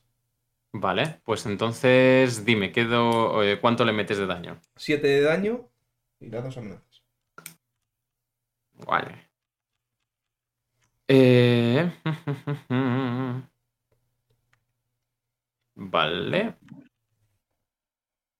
Venga, me- ya sé en qué me voy a gastar esas dos amenazas. Bueno, ¿cuánto, cuánto le haces de daño? Me has dicho siete. siete. Vale, siete. Bueno, pues le das, eh, como tú mismo me dices, un buen golpe en la cabeza que casi suena como si fuera a metálico. Notas alguna parte incluso del hueso resquebrajarse cuando le das el, el golpe certero con tu bastón en la cabeza, caes detrás de ella. Pero sin embargo se vuelve contra ti. Y va a atacarte con ese fusil reconvertido en, en una especie de, bastón. Y con la ira que le ha cogido y aprovechando el momento en el que tú caes y estás intentando darte la vuelta, es con lo que va a darte ese golpe. Así que vamos a ver, Un placer conocer. Porque le acabas de dar un beneficio a tu enemigo. Ah, bueno, un be- pues van a ser dos beneficios o algo, verás tú. Vale. Pong, te dan un golpe por detrás en, las, eh, en la parte trasera de las costillas. Notas quizás alguna haciéndose añicos porque acabas de, sufrir eh, seis heridas. ¿Pom o Dao? Eh, joder, Dao. Dado. Los nombres de tres letras me están liando, de verdad. Suerte de mis ropajes gruesos de monje y del abrigo que les pedí, que logran impar- parar un poquito el, el ataque. Sí, y desde luego lo que también vas a haber conseguido, no solo con esa, con esa maniobra tan alocada y ver cómo, tus, cómo vuestros enemigos caen deprisa, es que la otra mujer, quizás más precavida que el resto, comienza a correr hacia el bosque e intentar internarse nuevamente en la, en la oscuridad, probablemente asustada más que otra cosa. Así que, Kaveri, has visto que Pon se marchaba y no sabes a dónde porque probablemente no tengas ángulo de tiro desde aquí. Vale, eh, ¿puedo ver a la mujer corriendo? La que, la que se? Eh, Podrías. Espera, se, se me- se me ha cortado. ¿Puedo repetirlo, por favor? Sí, que podrías verlo. Vale, eh, le voy a intentar gritar eh, lo más fuerte que pueda y le voy a decir al- alto disparo, pero a lo mejor sí, alto disparo. Da- da- da- dándole una voz. Pa- Y si sigue, Que va a si seguir. sigue, vale, pues le, veo- le meto un disparo. Vale, pues como ahora va a estar a, esta va a estar a distancia larga, vas a tener que hacerlo con tres dados de, de dificultad. Pero la mía tiene alcance largo, o eso da igual. Eh, si la, bueno, la tuya si tiene alcance largo, da igual, lo que quiere decir es que llega hasta largo, pero la dificultad es la misma. Vale. Entonces son tres moraos. Eso es. Vale, ¿y pu- me dejas apuntar? Sí, claro.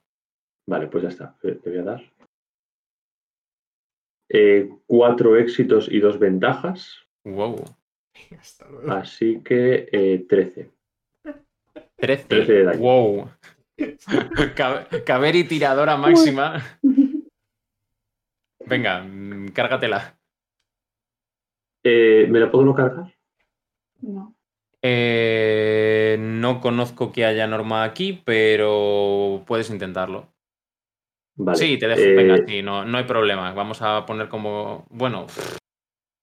No, no te dejo, lo siento. No puedes ponerla en modo aturdir a distancia larga. No, aturdir no, pero aunque tenga un minuto de vida antes de que muera.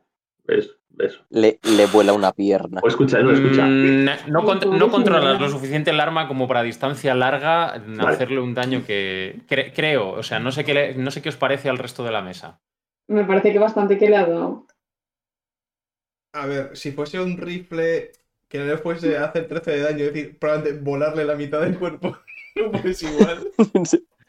Es que yo, yo personalmente pien- tú pien- yo pienso que aunque le des con, o sea, tú imagínate darle con un fusil de precisión a una persona, mm, ¿cómo haces para matarla, a- o sea, para darle un disparo a intención que no la mate y que la deje un minuto viva?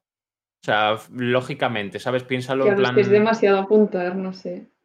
en plan, piénsalo en la vida real. Lo veo, lo veo difícil. Vale. Vale, bueno, aún así eh, hago el disparo. Ujú. Vale, eh, no sé en qué parte del cuerpo le da, de hecho estoy bastante nerviosa, pero al menos la criatura cae. Y corriendo me acerco al, al cadáver de la criatura por si aún puedo balbucear un par de palabras.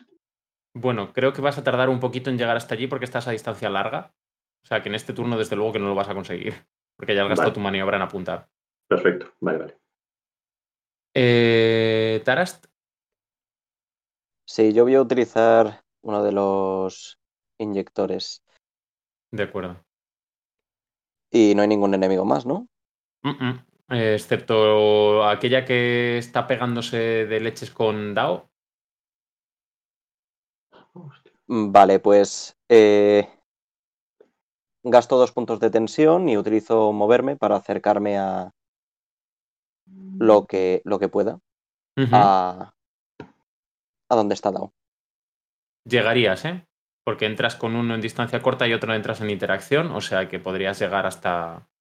Sí, la cosa es que ya he utilizado uno de los inyectores, entonces Ah, ¿eso vale. no sería una maniobra? Vale, sí, sí, sí, cierto. Toda la verdad. Entonces solo puedes utilizar dos maniobras, pues te acercas a rango corto.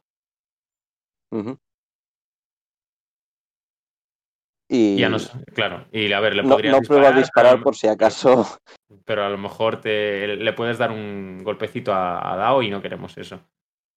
Sino digamos que guardo la pistola para sacar otra cosa. Y ahí lo dejo. No creo que llegue, pero, pero. Pero pon. Eh, vale, yo, claro, también la tengo a distancia media, ¿no? Pues me acerco también, hago una maniobra. Y, y pues ya que estoy con el sable láser, pues sigo con el sable láser. Vale, podrías. Podrías hacer lo que hizo Dao antes de gastar dos puntos de tensión para hacer otra maniobra y volver a moverte y atacar con el sable. Ah, vale, claro, no tengo otra vez. Pues sí, sí, que no he gastado nada. Mm. Vale, pues entonces gasta esos dos puntitos de tensión, perfecto. Corres un poco más forzándote más allá de tus límites durante unos segundos. Y te acercas con el sable en ristre, haciendo un movimiento vertical hacia abajo. Ahora es sin ventajas ya, ¿no? Ahora sin O ventaja. sea, sin beneficio, como se llama. Eso es, sin beneficio. Eh, dos éxitos, dos ventajas. Vuelve a ser crítico. Pues eh, entonces ya directamente eh, nárramelo tú, no tengo que explicarte nada más. Ay, me quedo sin ideas. Pues aprovecho a que la mujer no me ve porque está como enzarzada con Dao Y eso, le, voy, le llevo corriendo todo lo que puedo por detrás e intento aprovechar un momento en el que se separen más para no arriesgar a, a darle al niño y, y ataco ahí, por donde puedo. Pues directamente vas a cercenar uno de sus brazos, viendo cómo se le cae el- eh, ese fusil blaster reconvertido al suelo y el resto del, del trayecto de la, de la trayectoria de tu sable láser va a seguir cercenando parte del cuerpo y nuevamente va a caer delante de, delante de Dao. Tú con ese sable láser azul Mm, ¿Cómo estás? ¿Cómo, te, cómo, cómo se siente ahora mismo Pong? A ver, yo internamente estoy un poco trambólica gente, porque esto pues me sienta mal hacerlo. Pero es como que al ver a esta gente en peligro es lo que me ha salido a hacer, no es algo que controle yo del todo. Entonces eso, estoy como, no estoy contento de haber ganado.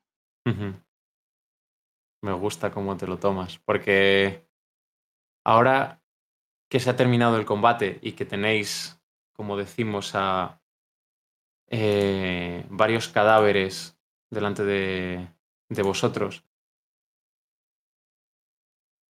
ahora esto está en silencio, solo interrumpido por el por ese aura de sonido que genera el sable láser de, de Pong.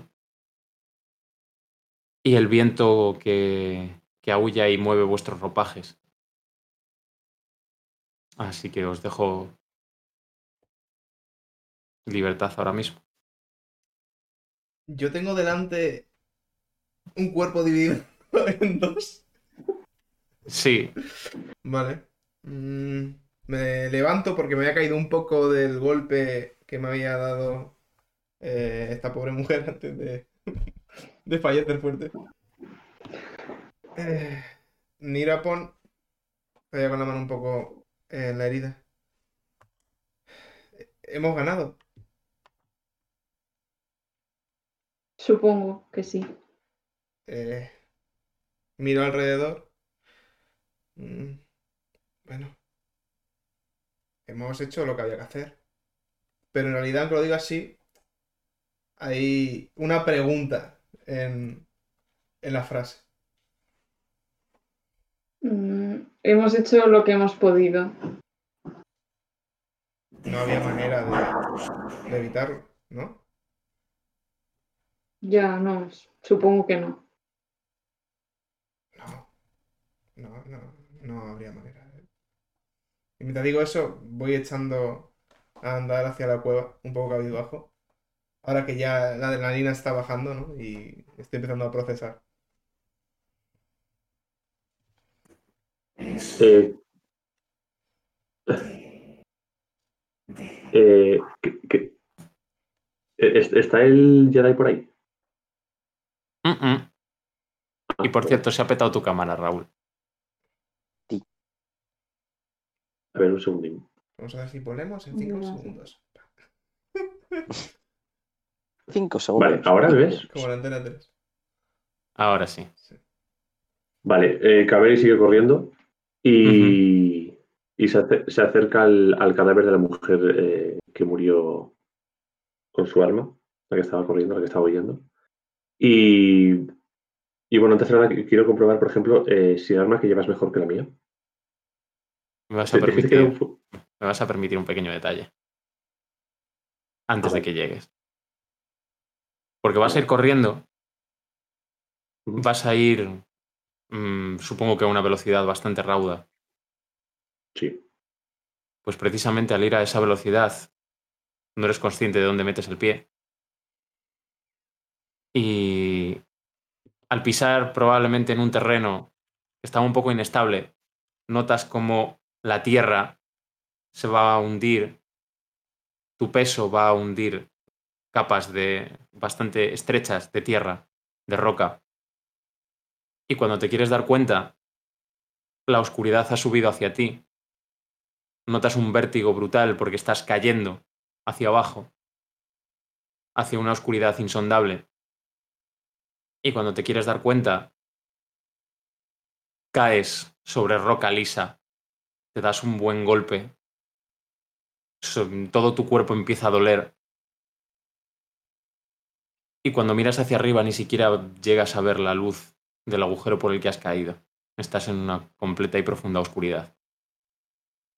Y tus compañeros lo que ven es a Kaveri como de repente da, por así decirlo, como un tropezón y ya no está.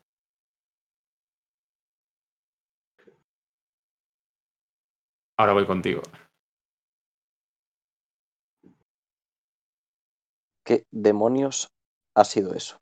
Vale, yo eh, lo primero que hago es gritar ¡Kaveri! Y echo a correr hacia el borde del agujero. En el momento en el que gritas Kaveri y das un primer paso, el suelo también cede bajo tus pies y vuelves a caer tú también en esa oscuridad, perdiéndote durante varios segundos de caída libre y dándote otro golpe, casi en la cabeza, que te deja casi inconsciente.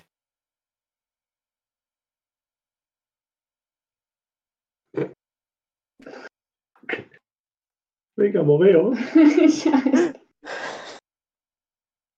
Eh, Am. ¿Qué, qué, qué demonios está pasando aquí? no lo sé, ten cuidado por si acaso. y- intento moverme despacio y con paso seguro intento llegar hacia donde estaba Cavery. Sí, yo intento ir también como muy de puntillas, muy, mirando mucho el suelo. Pues me voy a imaginar una escena, eh, un momento en el que vais los dos muy despacio, lentamente, con muchísimo cuidado, como me decís, midiendo cada uno de vuestros pasos y mirando la tierra, pero durante un momento en el que os miráis para aseguraros de por dónde estáis yendo, caéis también hacia abajo. Los dos a la vez, simultáneamente, para perderos de nuevo en una oscuridad. Bueno, sí, compañeros hasta el final. Una oscuridad que nos va a llevar no especialmente lejos en distancia, pero sí en el tiempo. Me voy a ir primero, ya que ha sido la primera en caer, me voy a ir con Kaveri. Kaveri, te has dado un buen golpe. Notas todos tus huesos, cómo duelen. Y quizás deba ser efecto de eso, pero estás en la selva. Estás rodeada de plantas exóticas, flores gigantes, animales de cuatro alas pequeños, casi como colibrís, de maravillosos colores. Estás en la selva de Dantuín. Estás en un viaje con Gizan.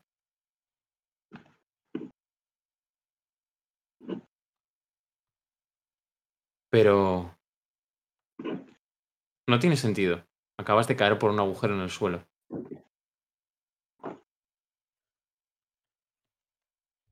¿Qué siente ahora mismo Kaveri?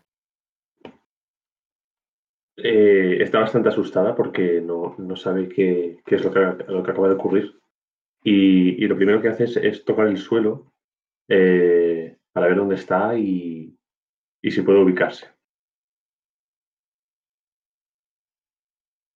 Kaveri, tienes durante unos segundos de lucidez.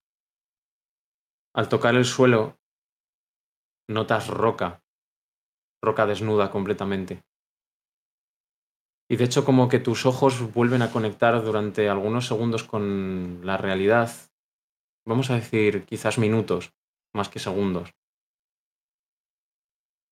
Y estás en un pozo de negrura completo. No hay absolutamente ninguna luz hacia ningún lado. Vale. Eh, voy a usar mis eh, electrobinoculares que me permiten ver la oscuridad. Para ver si puedo, sin levantarme, sigo tu- Sí. tumbada en el suelo. Para ver si puedo observar algo a mi alrededor. Vale. Cuando miras a través de tus binoculares, no llegas a detectar ninguna pared a ninguna distancia. Como si hubieras caído en una fosa enorme de grande. Ni siquiera tus binoculares llegan a alcanzar nada. Ningún Vale. tipo de, de pared. Cuando veo que no hay ningún, ningún objeto a mi alrededor, cojo el fusil y, y disparo hacia un lado aleatorio por a ver si alcanza algún tipo de objetivo. Vale. Cuando disparas, oyes el fusil y oyes el ruido de una criatura que cae al suelo. Pero estás de nuevo en la selva. Y de hecho tienes a Hizan dándote un golpe en el brazo y diciendo a otros de vuestros acompañantes. Mirad la buscadora qué precisión tiene. ¿Habéis visto a qué distancia ha conseguido darle a, a ese Iriaz? Creo que vamos a tener una buena comida para hoy. Kaveri, ¿desde cuándo tienes tanta puntería? ¿Cómo la has desarrollado? Mm, Me imagino que Gabri sigue anodada, se mira las, las manos, eh, se mira su propio cuerpo. No sé si en la imagen que está, que está teniendo en la selva también está tirada en el suelo, no tumbada. Dímelo tú. Eh, vale, no, está de pie. Está de pie y tiene toda, toda su ropa limpia, eh, quitando pues lo que se puede asociar de la caza. Y, y está como, a- no sé, no habla, tiene los ojos un poco como platos y, y no, no, no reacciona, está intentando entender qué sucede. Se intenta pellizcarse, intenta pellizcarse la piel por si se ha dormido o está inconsciente porque le han, le han disparado y está sangrando muy fuerte. Kaveri, te veo preocupada por algo. ¿Está todo bien? Te dice Eh. Sí, sí, simplemente que. No sé, re- recordaba estar en otro, en otro sitio. Eh, ¿qué, qué día es hoy? ¿Qué- ¿En qué fecha estamos? Hoy, en... llevamos aquí en Dantuín tres rotaciones. Mm, Quizás deberías descansar un poco, pero bueno, hoy te has levantado con ganas y de hecho dijiste que tenías muchas ganas de cazar hoy. De hecho, bueno, pues esta es tu segunda presa, pero decías que hoy necesitabas cuatro o cinco más. ¿Qué te ha pasado desde esta mañana hasta ahora? ¿Necesitas, no sé, descansa un rato o, o prefieres irte de caza tú sola? Eh, si toco a la persona que me está hablando, ¿es tangible?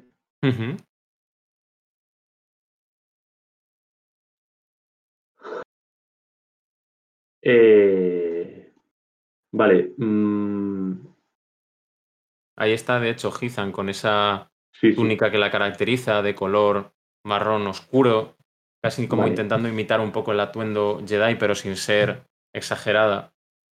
Vale. sin, lle- sin Eh, llegar a llamar la atención, con ese rostro, como decíamos, de, de pelo oscuro, la tez clara.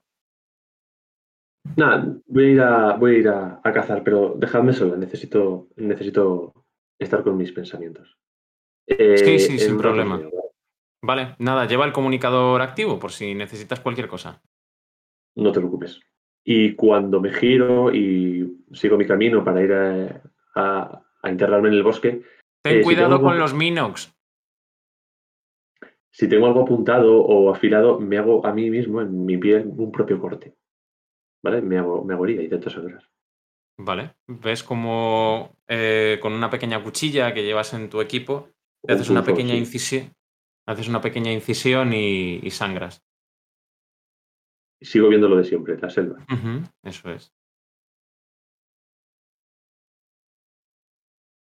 Vale, intento buscar un charco, un lago, un riachuelo para lavarme la cara y, y despejarme. Vale. Pues eh, te acercas lentamente, ves un, como dices, vas por un, un pequeño senderillo que hay creado quizás por, algunos, eh, por algunas criaturas entre estos helechos gigantes que hay en la selva. Encuentras un, un pequeño riachuelo. Un riachuelo de aguas muy cristalinas que discurre muy lentamente hacia abajo. La luz de- del sol de Dantuín entra a través de las hojas en esta mañana bastante clara y calurosa. Te lavas la cara, quizás. ¿O qué vas Sí, a hacer sí, sí. Me, me- me lavo la cara e intento mojarme el pelo, o como se llame eso, y, y no sé, intentar entender qué, qué está pasando, qué, qué sucede, porque yo era plenamente consciente de que antes estaba en otro lado. Vale. Tienes la sensación, Kaveri, cuando, cuando te empiezas a lavar la cara, notas una presencia. Dos, tres. De repente notas, eh, empiezas a, hacer- a ser consciente de las formas de vida que hay a tu alrededor. Empiezas a notar varias criaturas, varios de esos siriaz que has cazado antes cómo te observan desde los matorrales, pero cuando levantas la vista no los estás viendo, pero sabes que están ahí. Vale. Con esa sensación, la adrenalina de Kaveri eh, aumenta porque, lógicamente, no sabe qué pasa, pero como que tiene la sensación de que ahí hay un animal. Y por sus sentidos eh, normales, es decir, la vista o el, o el sonido, eh, puede predecir que, que son sensaciones correctas, o sea, que se, cor- se corresponden con la realidad. Entonces no deja de subir la adrenalina, pues de, hostia, no sé qué coño pasa, pero puede que esta mierda me dé ventaja. Eh, entonces, después de un par de minutos intentando entender eso que, esa sensación que le ocurre, eh, intenta aprovecharla a, a su favor. Intenta cazar alguno de, de esas eh, señales que le llegan. Vale. Pues entonces, aprovechando esa sensación de localización, por así decirlo, como si fueras un, un droide detectando una baliza que manda una señal, apuntas tu rifle lentamente hacia uno de esos, de esos iriaz que está oculto detrás de las hojas observándote. Disparas.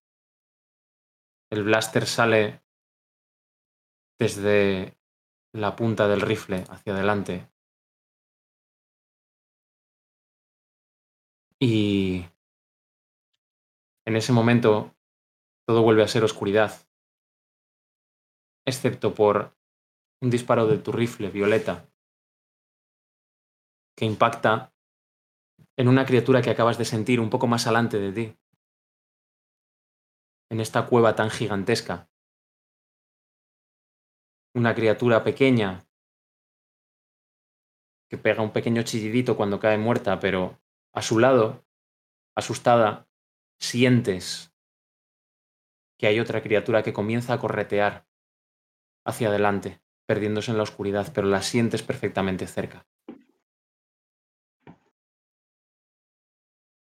La notas que se empieza a desplazar en la oscuridad hacia, en la oscuridad hacia adelante. ¿Qué es lo que vas a hacer, Cabell?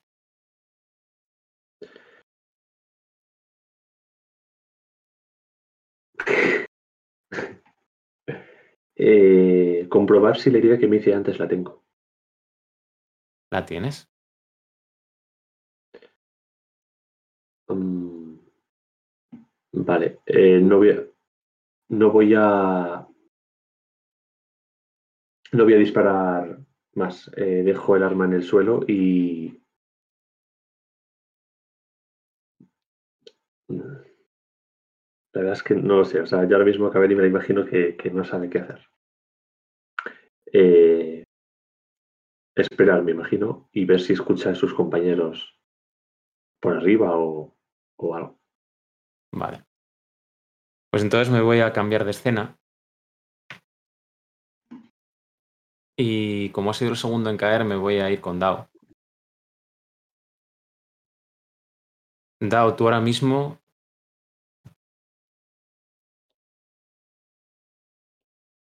te levantas y, y estás en el templo. ¿En qué sala de tu templo estás? En la de meditación, la que más odio. ¿Cómo no? Y cuéntame, ¿qué es lo que estás haciendo allí? Estoy en la última fila, junto con el resto de gente que también se aburre de, medi- de meditar. Mientras que los primeros están en posición del loto perfectamente sincronizados. Los que tengo a mi alrededor están más bien como incómodos, retorciéndose un poco. Y yo estaba intentando concentrarme un poco, pero recuerdo que estaba cayendo, que estaba con Caber y con Taras, con Pong. Lo primero que hago es me llevo la mano a la cabeza buscando alguna herida del golpe de esa caída. No sé si encuentro algo. Estás totalmente intacto. Me quedo extrañado. Me llevo la mano al oído buscando un comunicador que supongo que no encuentro. Probablemente con tanto movimiento esté llamando la atención de uno de mis grandísimos profesores que está intentando vigilarnos. De hecho, en el momento en el que te pones quizás un poco tenso al pensar eso, notas una vara detrás de ti dándote en la espalda. Dao, muchacho, te has vuelto a quedar dormido. Me sonrío un poco, pero estoy más nervioso que otra cosa. No, señor. eh, Creo que no. Creo, creo, creo. ¿Qué es eso de creer? Existe la verdad y la mentira. Las falsedades y los hechos sensibles del mundo. ¿Qué es creer? La duda, maestro. La duda. Ah, Dudar es bueno en ciertas ocasiones, pero tienes que ser consciente de las cosas que hay a tu alrededor. Tienes que ver, no que creer. Conforme está haciendo esto, cada vez que, que sigue el diálogo, yo empiezo a hacer un poco. sup- Supongo que está detrás un poco las muecas de lo que está diciendo. Te da un, un Ah. golpe en la nuca. Te da un golpe en la nuca. Maestro. Levántate, muchacho. Eh, sí. Ay, nunca lo vas a entender. Pero bueno, ven. Lo- el resto de los maestros tienen una pequeña prueba para ti. Miro al resto de mis compañeros. Prueba. Prueba. Así que levántate en silencio y deja meditar al resto. Salgo y le sigo lo más silencioso posible.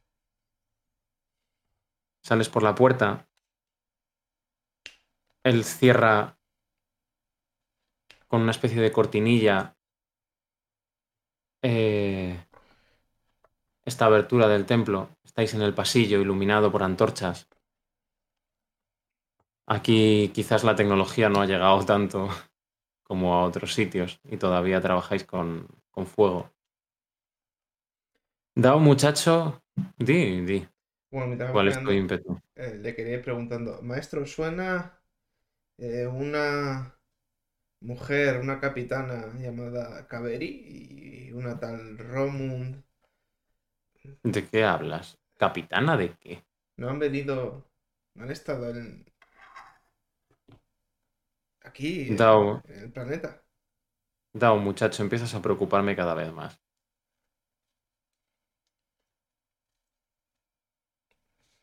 Hmm, Quizás estás teniendo algún tipo de premonición. Había un, un Jedi, ¿Un un qué? cereano, o algo así. Ah. no sé, maestro. eh, tonterías mías. Seguramente me quedé dormido. Probablemente has estado soñando más de lo que deberías. Señala hacia la otra punta del pasillo y allí sencillamente, en posición de meditación, está uno de los maestros. Y te dice, ahí tienes al maestro Osus. ¿Lo ves, verdad? Sí, maestro. Vale. Quiero, mientras va sacando algo de, de un pequeño cinturoncito que tiene, quiero que vayas a tu cuarto. Pero se coloca detrás tuyo y ves que te pone una venda blanca por delante. Quiero que lo hagas completamente a oscuras mientras te venda los ojos. No puedes, además, tocar nada más allá que el suelo que pisa tus pies. Vale. No puedes hablar con nadie. Solo tienes, solo tienes que escuchar y sentir. Los maestros estarán para ayudarte en el camino, pero no puedes verlos ni hablar con ellos.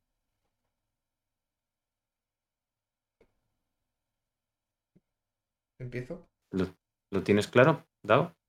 Sí. ¿Por qué crees que te mando a hacer esto? Pensé que era un castigo cuando dijiste que me iba a mi cuarto. Otra vez. Es en parte un castigo. Te quedarás allí. Pero quiero que demuestres que tus horas de trabajo no están siendo en vano. Y quiero que me demuestres que esas horas de trabajo están teniendo sus frutos. ¿Lo ves lógico? Sí. Maestro. Pues adelante, Dao. Puedes comenzar. Vale. Pues lo primero que, que Dao hace es pensar el punto exacto en el que estaba, la última vez que ha visto algo, y el camino que tiene que ir hasta su habitación. Que bueno, supongo lo ha recorrido muchas veces, entonces, bueno, confía bastante en más o menos poder hacerlo. Lo que pasa es que tu habitación está en la otra punta del templo. Literalmente. Vale, fantástico. Eh, pues lo primero que, que hago, como estamos en el aula de meditación, a pesar de que nadie está hablando, suelen, o sea, no están charlando entre sí, pero suelen hacer algún tipo de, de respiraciones y de sonidos para concentrarse. Voy a girar siguiendo un poco el sonido de ese canto, de esas sílabas. Para guiarme hasta donde llega el- la esquina del, de este aula. Así que hecho De acuerdo. Te das un golpe contra la pared. Cuando empiezas a caminar. Se me escapa un, un pequeño insulto en, en Zabrak. sea, es como un maldito, maldición o algo así, ¿no? Tampoco nada muy. Notas en la espalda, sin que diga absolutamente nada, que tu maestro está enfadado. Vuelvo a inspirar. Vale. Intento pensar. eh, estamos en una, supongo, una superficie de madera y yo estoy descalzo. Vale. Entonces intento concentrarme en, en haber pasado tantísimas veces por ahí. Muchas veces, sí, por supuesto, sin darme cuenta, estar pendiente de ello, pero como en las pisadas, ¿no? En la rugosidad única de cada parte del suelo. Para intentar encontrar como una sensación de por aquí tengo que ir, ¿no? Mientras en mi mente estoy intentando eh, pensar en, en un poco la dirección. A medida que vas notando, como dices, esos pasos lentos, la rugosidad, los desniveles de la madera, notas solo el enfado quizás decreciente de tu maestro detrás, sino que delante notas una sensación que proviene del maestro Osus de tranquilidad. Podrías localizarla en el espacio perfectamente, aunque no lo estés viendo. Hmm. Me acerco, entonces, mientras la noto. Casi podría decir que corpóreamente sé dónde está el epicentro, ¿no? Y cuando llegue casi, me paro delante e intento localizar otra otro aura parecida al otro maestro, como me han dicho que van a estar en, en el camino. Notas que al girar la esquina al fondo del pasillo, a la izquierda, este pasillo siguiente es un poquito más largo que el anterior. Notas otro aura de otro maestro que destila tristeza. Me encamino para allá, olvidándome de que entre medias hay un hay tres peldaños y pegándome un, golpe y casi cayéndome. Pero porque estaba concentrado únicamente, ¿no? en, en- en ese aura y en cuanto me reincorporo, lo subo con tranquilidad y me acerco hasta, hasta ese maestro. ¿Qué vas a notar en el siguiente maestro que lo notas perfectamente otros cuantos pasos más allá? Noto... Hmm. Cansancio. Lo mejor es que entiendo casi quiénes son, ¿no? En- por la forma en que me hacen sentir. Noto que es el, el profesor, el monje. El maestro más antiguo, que ya está bastante cansado en general. Pero es una aura también bastante calmada a pesar de ello, ¿no? Así que aunque se parece un poco a la de Osu, me acerco también relativamente tranquilo, entendiéndola.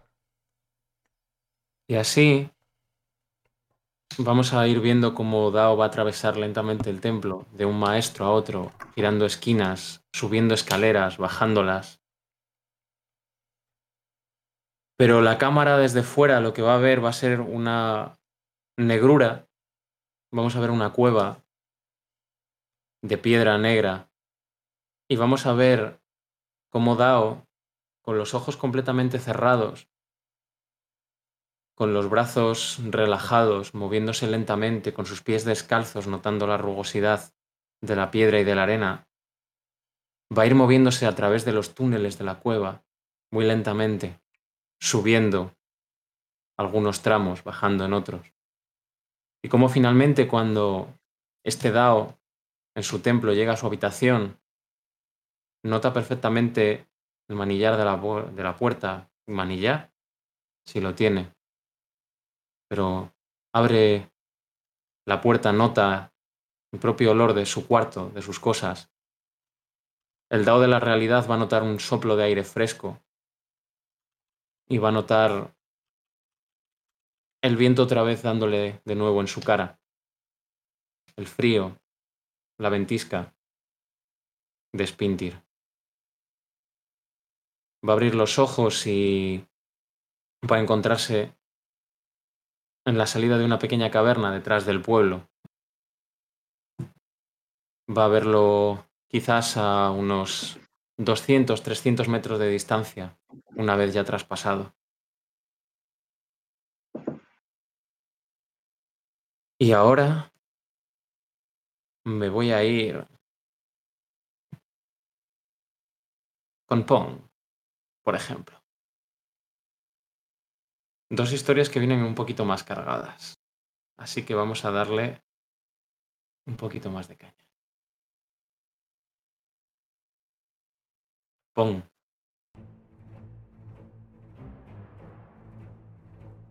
Tú después de caer en la cueva y perder el conocimiento, te has despertado con un golpe de uno de tus compañeros esclavos, que te está dando golpes en la cara. ¡Ey! ¡Pon, tío! ¡Vamos! ¡Deprisa! ¿Qué te pasa? ¿Estás bien? Eh, vale, pues yo miro un poco alrededor y no entiendo bien nada, no entiendo dónde estoy, pero como por inercia me levanto, no sé. Vamos, Pon, te has quedado gilipollas. Te has caído de golpe tú solo y, te, te, has debido dar en la cabeza. ¿Estás bien? ¿Estás bien? Sí, sí, no pasa nada, no pasa nada. Pon, tenemos que salir de aquí. Ya. Yo ahí sí que miro ya más lejos y como que me doy cuenta, no me cuadra, pero ya sé perfectamente dónde estoy, ¿no? Entonces es un poco, casi por instinto, hago lo que me dice mi compañero. Vale. ¿Dónde estás? Estoy en, el sitio donde me crié y donde crecí y demás eh, como esclavo. Y es el día pues que por fin decidimos escaparnos de allí. De hecho, habéis montado un jaleo de perros, porque el ambiente huele a humo hay fuego saliendo de algunas de las construcciones de vuestro amo Atarca. Hay muchísima gente, unos cuantos esclavos de los que trabajaban en las minas, corriendo, intentando salvarse. Mm. Cuéntame, ¿cómo habéis perpetrado el asunto? Pues fue como, evidentemente la gente no estaba bien allí, pero últimamente habían empezado a abusar más y cada día era más duro y, hubo un día que nos cansamos de ver esto. Entonces intentamos como, sin que se notara mucho, ir hablando con, pues, con gente que supiéramos que iba a querer formar parte de esto y demás. Y pues aprovechamos una noche cualquiera en la que tampoco hubiera nada importante para que no hubiera mucha vigilancia, sino que sin más nos hubieran dejado a nuestro aire ya después de tenernos todo el día explotados y no se lo fueron a esperar. Y desde luego que no se lo esperaban, los habéis cogido completamente por sorpresa. No obstante, la guardia de, de Atarca, sus, mm, digamos, más fieles cazarrecompensas, si se puede llamar, puede decir que un cazarrecompensas es fiel, sí que desde luego que os están persiguiendo por el complejo. A medida que estáis eh, huyendo, os están intentando arrinconar, os han estado disparando con los blasters, algunos de vuestros compañeros han quedado atrás, aturdidos, pero no todos, desde luego. Vamos, pon. Mm, no sé a qué estamos esperando. Tenemos que salir de aquí ya. Te dice tu compañero, un rodiano, con la piel de color verde, la cara como si fuera la de una mosca. Eh, vale, sí, sí, perdón, que nos estoy retrasando. Y yo ahí eh, voy como a apoyarme al suelo, eso, ya para levantarme y echar a correr. Y ahí me da por mirarme el brazo. A ver, cómo está. Cuéntame. ¿Está o no está? Mm. Está el, que tenía antes, está el brazo-brazo. Y claro, yo ahí ya me doy cuenta de que está pasando algo bien raro, pero eso, como que me puede el momento y echo a correr con, con mi compañero. De acuerdo. Echáis a correr como alma que lleva al diablo, como si os persiguiera un Gandark, a través de los distintos pasillos de este complejo en el que os tenían recluidos. Vais dando esquinazo a algunas de, las tropas de, de Atarca, de algunos de sus soldados. Tenéis que incluso llegar a utilizar algunos detonadores termales que habíais robado de, de donde podíais haberlos pillado, quizás de algunas salas de armamento, algún fusil blaster, alguno de tus compañeros está caído en el suelo, también alguno de los, eh, de los soldados. Y hay un punto en el que estáis ya muy cerca de salir, ya casi veis eh, la salida al patio. Ves a lo lejos, Pon, como algunos de, de tus compañeros están saliendo por la puerta sin apenas resistencia. Pero en el momento en el que tu compañero Rodiano va delante de ti, mirando hacia atrás, ¡Venga, Pong! ¡Ya está ahí la salida! De repente se escucha una electropica saliendo por detrás de la esquina del callejón en el que estáis y le da un golpe directamente en la cabeza. Lo deja tieso en el sitio y cae contra el suelo. Allí está tu amo, con esa, con esa pica, con esos rayos de color violeta en los extremos, mirándote y diciendo, vaya, vaya. Así que me encuentro con el instigador de la revuelta. Mm, Yo en el momento no respondo porque estoy como todavía mirando a mi compañero pensando, es la segunda vez que pasa esto, es la segunda vez que no lo paro, no entiendo nada.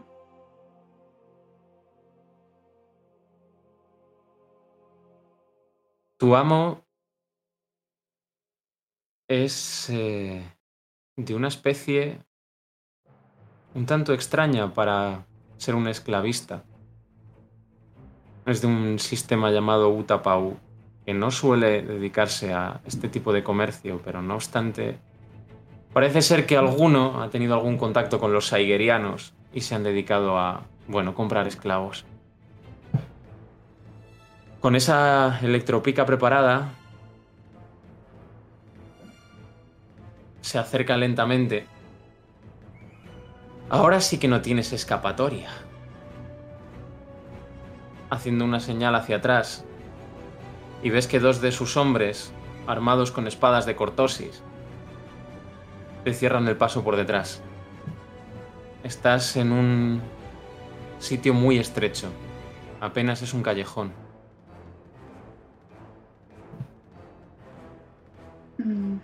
Vale, pues eso, yo ahí eh, me siento atrapado, obviamente, y empiezo como a intentar recordar todo lo que pueda de cómo escapé de aquí, si escapé de aquí alguna vez, o de los planes que habíamos montado, qué salidas teníamos previstas y tal. Pero claro, con la confusión ya del momento no soy capaz tampoco de fijar un- una ruta clara para salir de allí.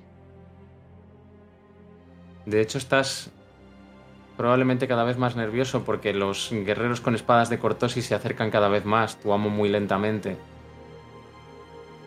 Pero te fijas, Pon, y a pesar de que este callejón es bastante alto, arriba en la distancia hay una especie de asidero, casi como si fuera una cornisa que sobresale y que quizás recordando esos, esos planos mentales que manejas, te puedan llevar a alguna de las salidas de emergencia que tenías controladas. Pero está demasiado alto. Mm, Bueno, pues claro, lo veo muy difícil, pero también viendo que no tengo ninguna otra ruta de escape, que no puedo escurrirme por entre los tres, eh, ni, ni puedo morirme aquí siendo un esclavo, pues intento con todas mis fuerzas mm, llegar a ese asidero.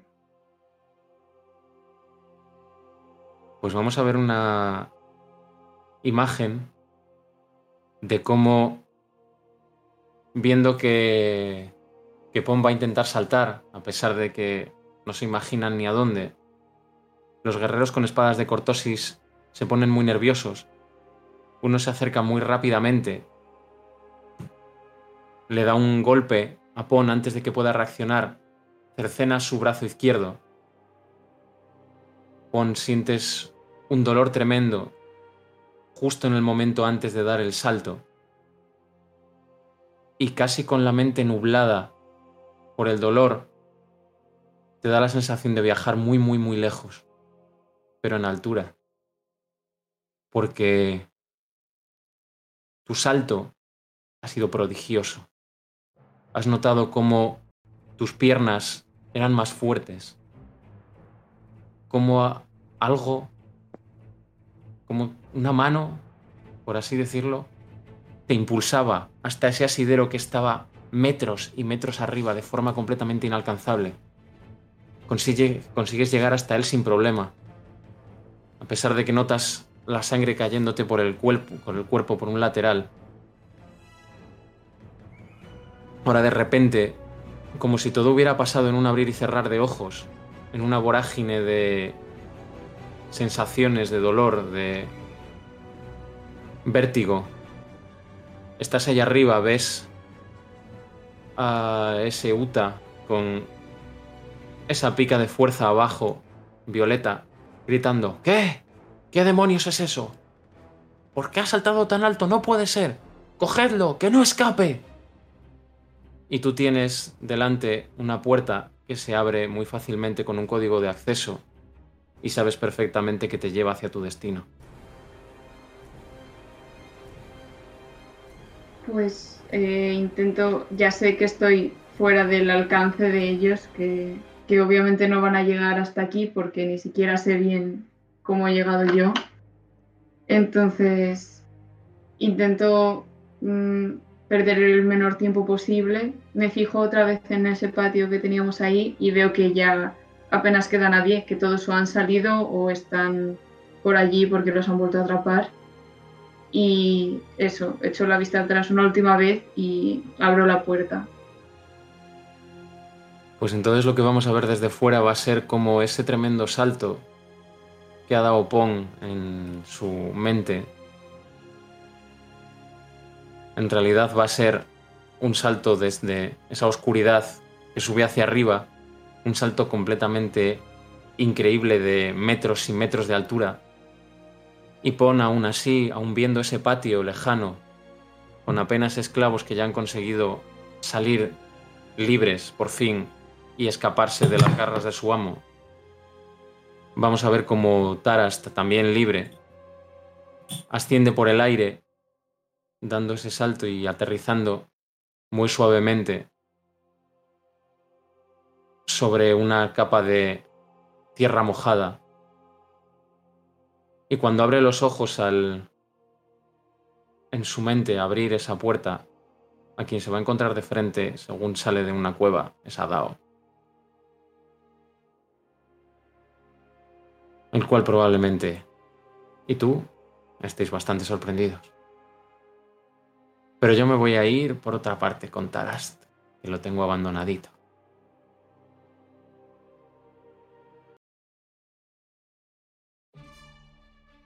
tú también estás corriendo.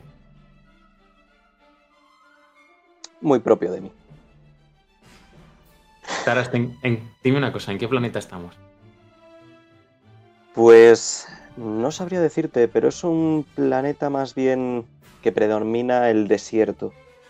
De hecho, hace un sol asfixiante.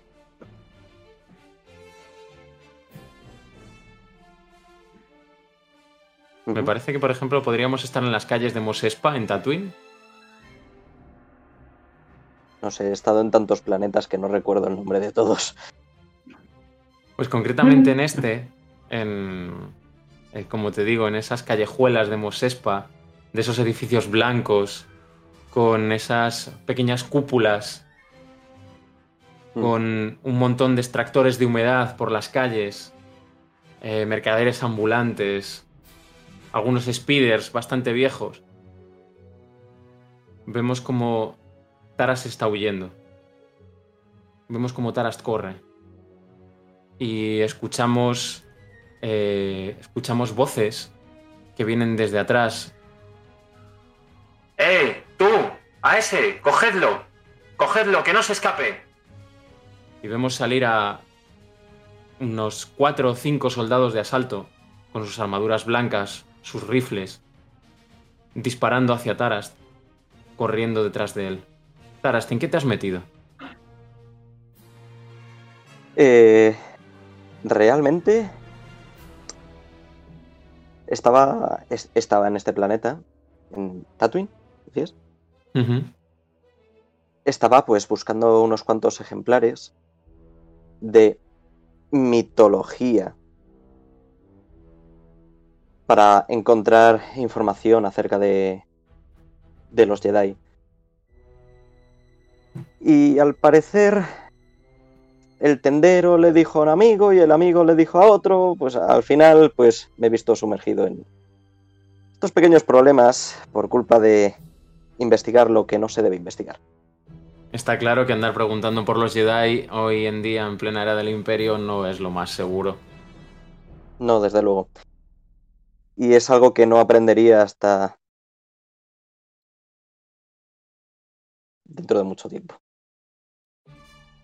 Y ahí me veo, corriendo como alma que lleva al diablo. De hecho, se te empiezan a meter incluso por en mitad del, del camino.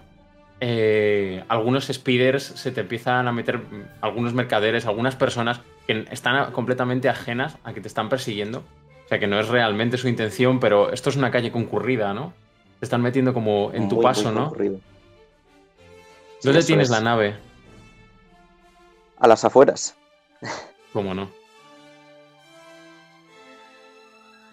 Y bueno, estoy intentando llegar hasta ella, pero uf, todavía queda un poquito lejos. Tengo que pasar toda esta multitud y después un par de callejones para poder llegar a donde recuerdo, o creo recordar que la tenía ahí aparcada.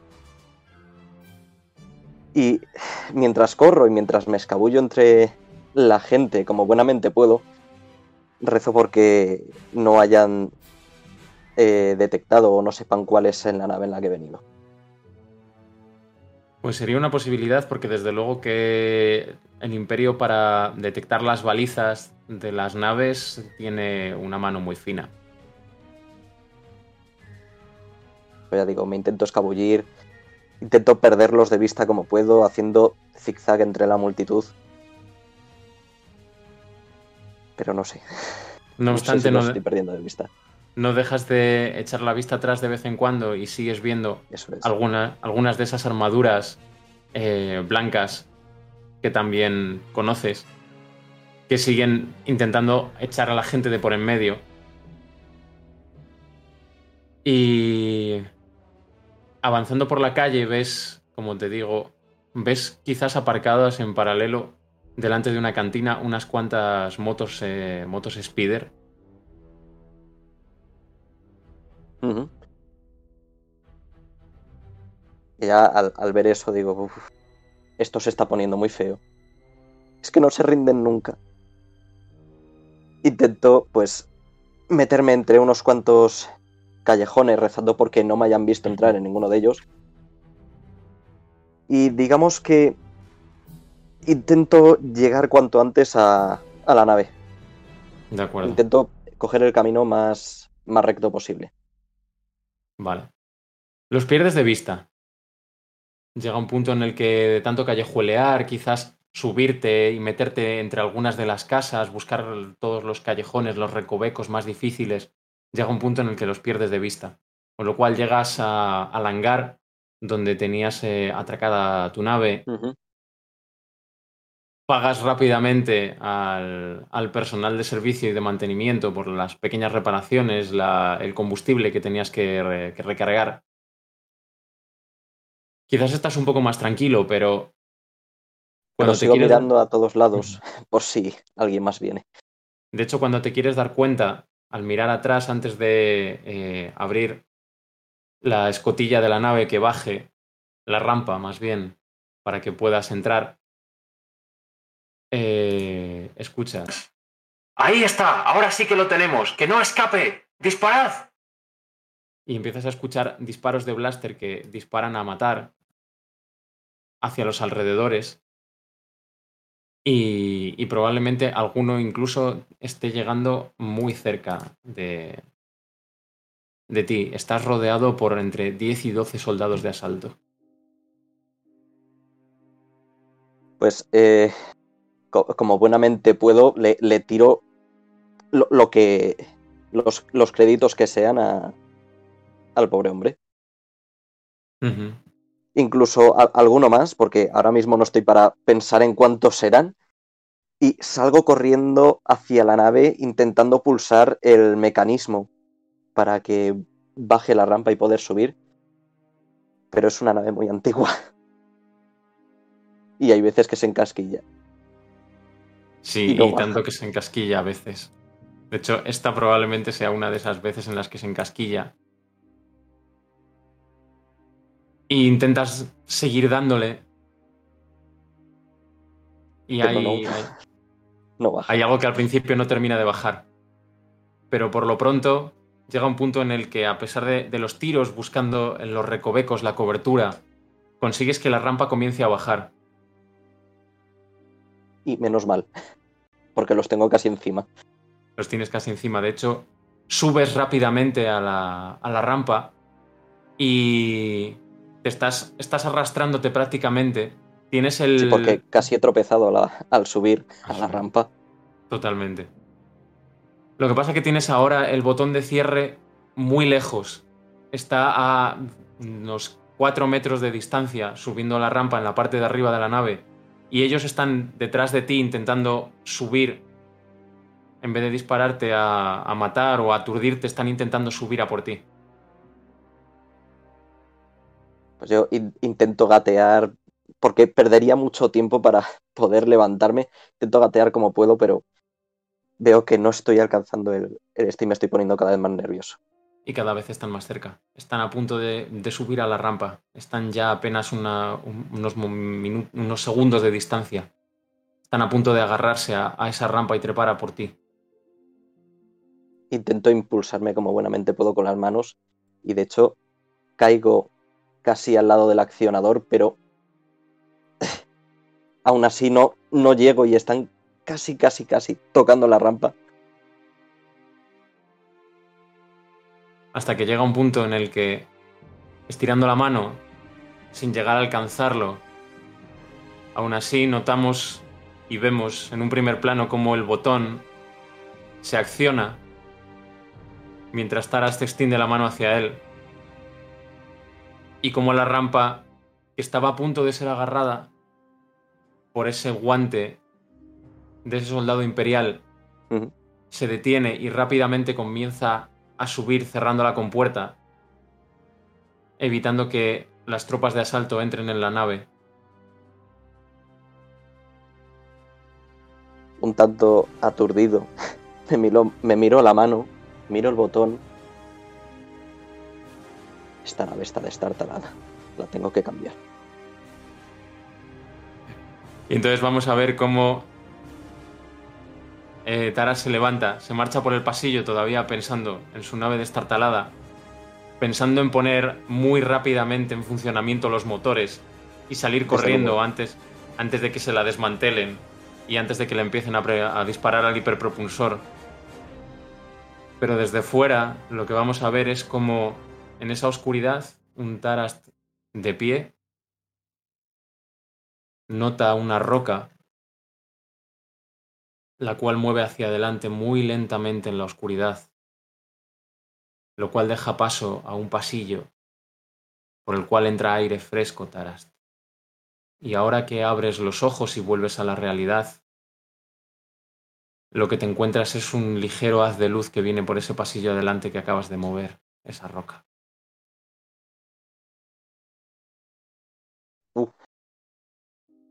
Soy capaz de, de ver de qué color es ese haz de luz. Es luz No natural. es luz en general, es. Vale.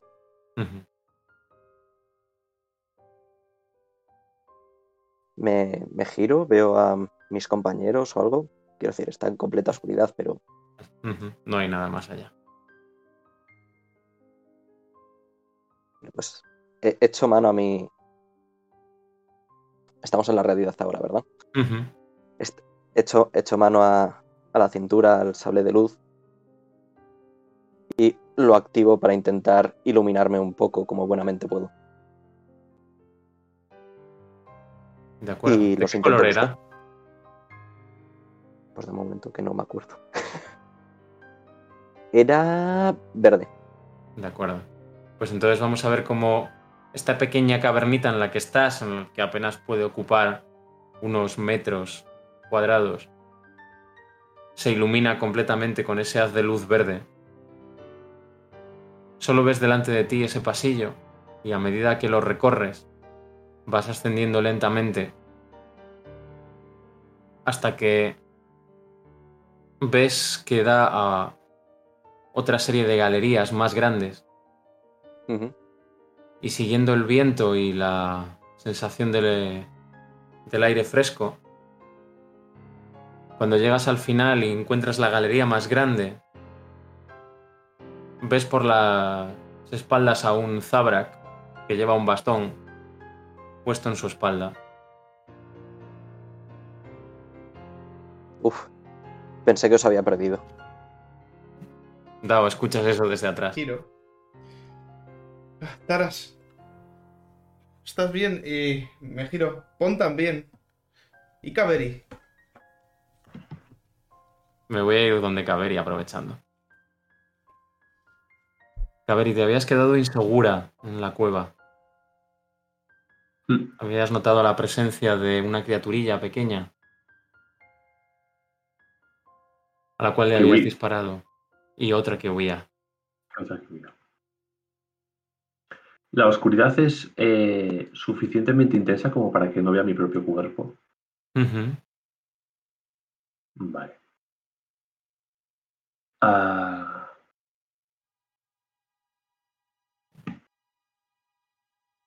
¿Huele algún tipo de, de olor? O sea, que puede identificar algo. Dímelo tú. A mí me huele como a seco. O sea, no hay apenas, no hay apenas humedad. Eh, también quiero fijarme si hay algún tipo de ruido que pueda ayudarme a, a saber hacia dónde ir, porque es que no tengo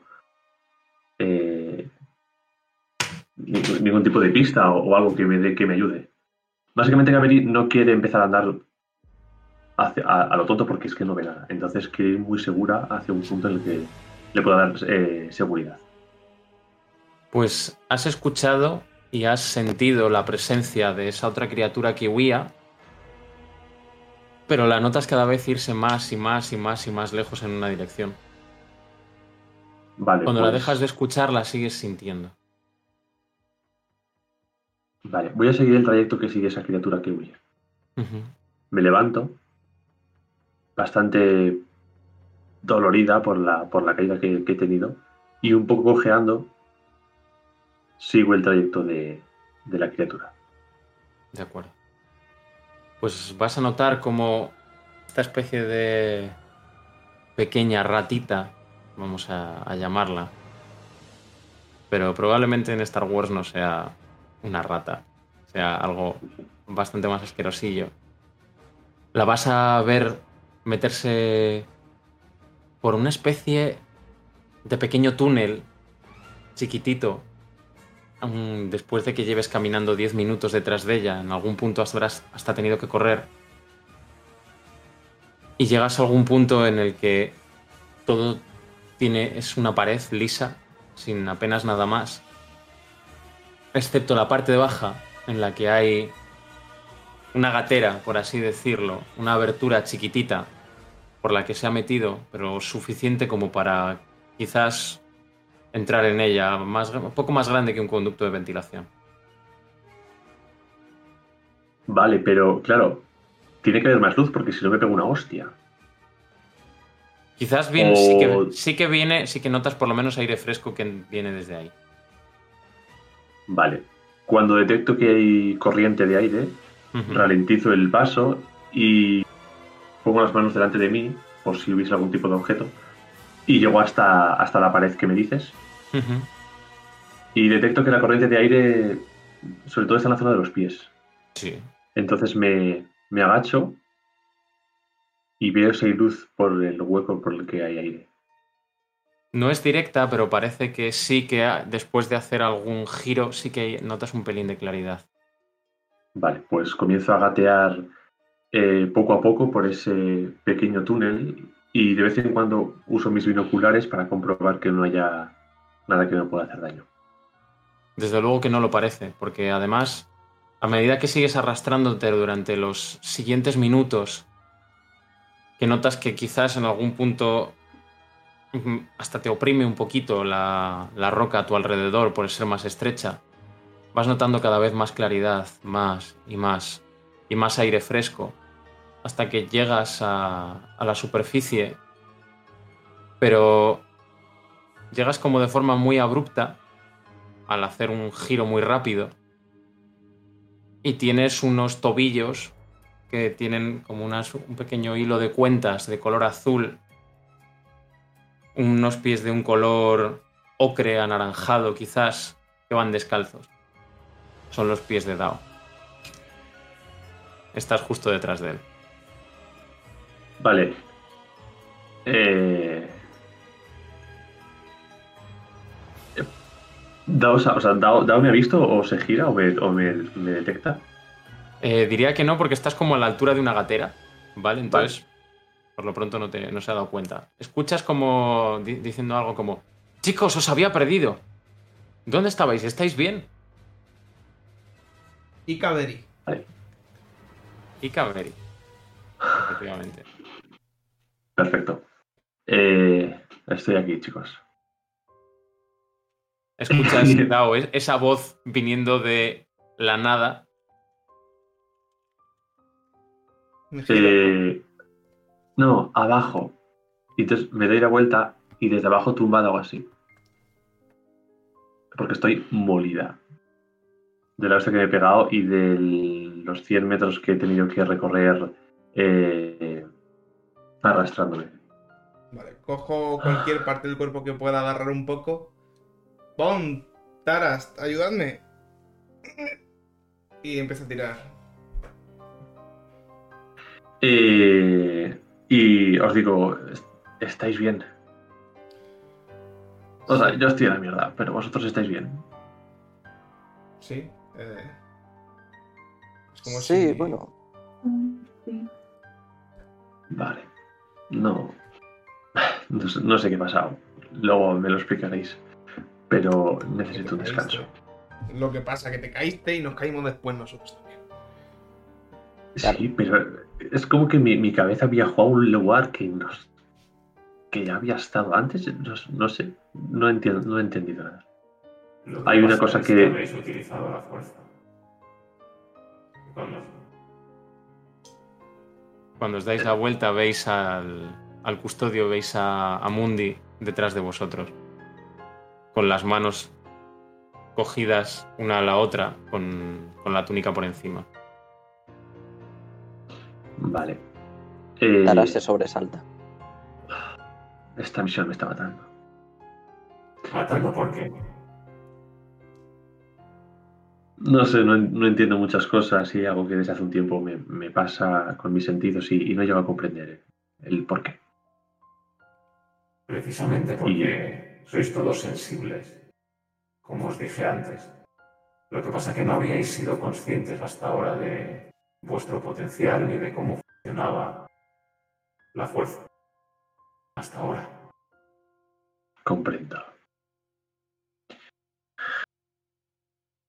Tu Kaveri, por lo que veo, ha sido bendecida con el don de sentir. Así El es. potencial es sentir criaturas vivas y emociones de los demás, al igual que puede hacer Dao. Sí. Pensar grandes instintos, no la fuerza. Sabía que- Instintos, hay gente que lo llama de unas formas u otras, pero todo es la gran energía que nos rodea, creada por la vida que le da forma. Dao, cuando subiste a mi nave por primera vez, sí que noté que tenías algo especial, pero no lo mencioné porque no quería que se te subiese el orgullo. A mí simplemente me caías bien y era la primera que llegaba. Me río un poco a la vez que se me abre alguna herida en el labio. Bueno, pero eres buen chico, lo harás bien, no te preocupes. Gracias. Pong es un gran guerrero y como tal, sus músculos y sus capacidades físicas pueden ser aumentadas a través de la fuerza. Ha quedado demostrado con ese formidable salto. Yo nunca me había planteado que fuera la fuerza. Pensé que eran momentos, pues, que sacaba lo mejor para poder salir de ciertas situaciones. Y desde luego que sacabas lo mejor con tus habilidades no se deben solo a tu músculo, sino también a tu conexión con la fuerza y la energía vital. Y tú, Taras, ¿Yo? sí, tú.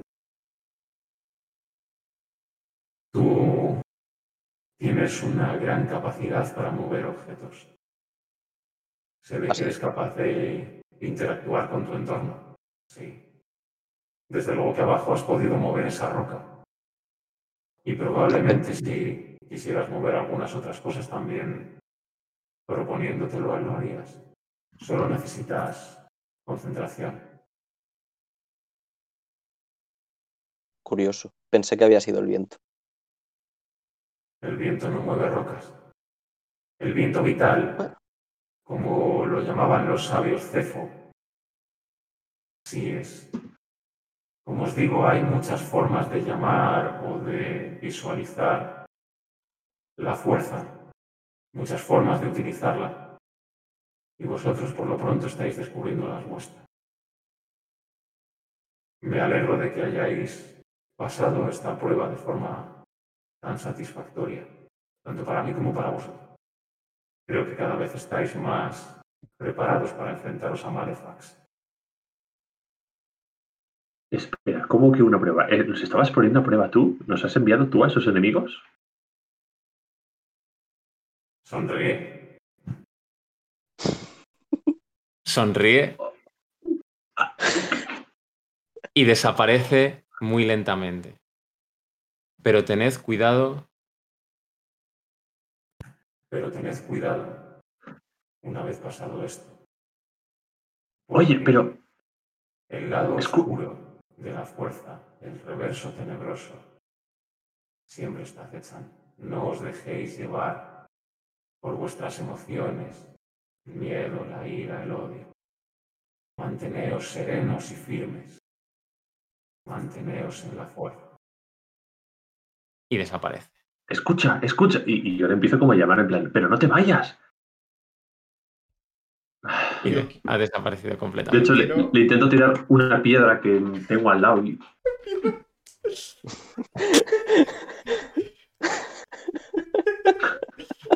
Vemos, Eh, vemos como una piedra, no puedo juntar vemos como una piedra vuela a través del aire, atravesando la zona donde justo antes el segundo cerebro del cereano estaba colocado. Yo quiero Pero- correr a buscar a, a los cadáveres. Si hay cadáveres, hay restos o hay algo. Sí, sí los hay. Si los hay. Cuando llegas a, a la aldea rápidamente después, ahora viendo un poco más despacio dónde pisas probablemente, Sí, sí, no. sí, me- sí, sí están allí. Vale. Pero vamos Desde a ver, luego los podía, los podía haber enviado con armas de juguete. Y se Claro. toca el brazo con esa ligera quemadura. Quizás eso solo era. Bueno, parte de Malfax y, y la prueba era caerse.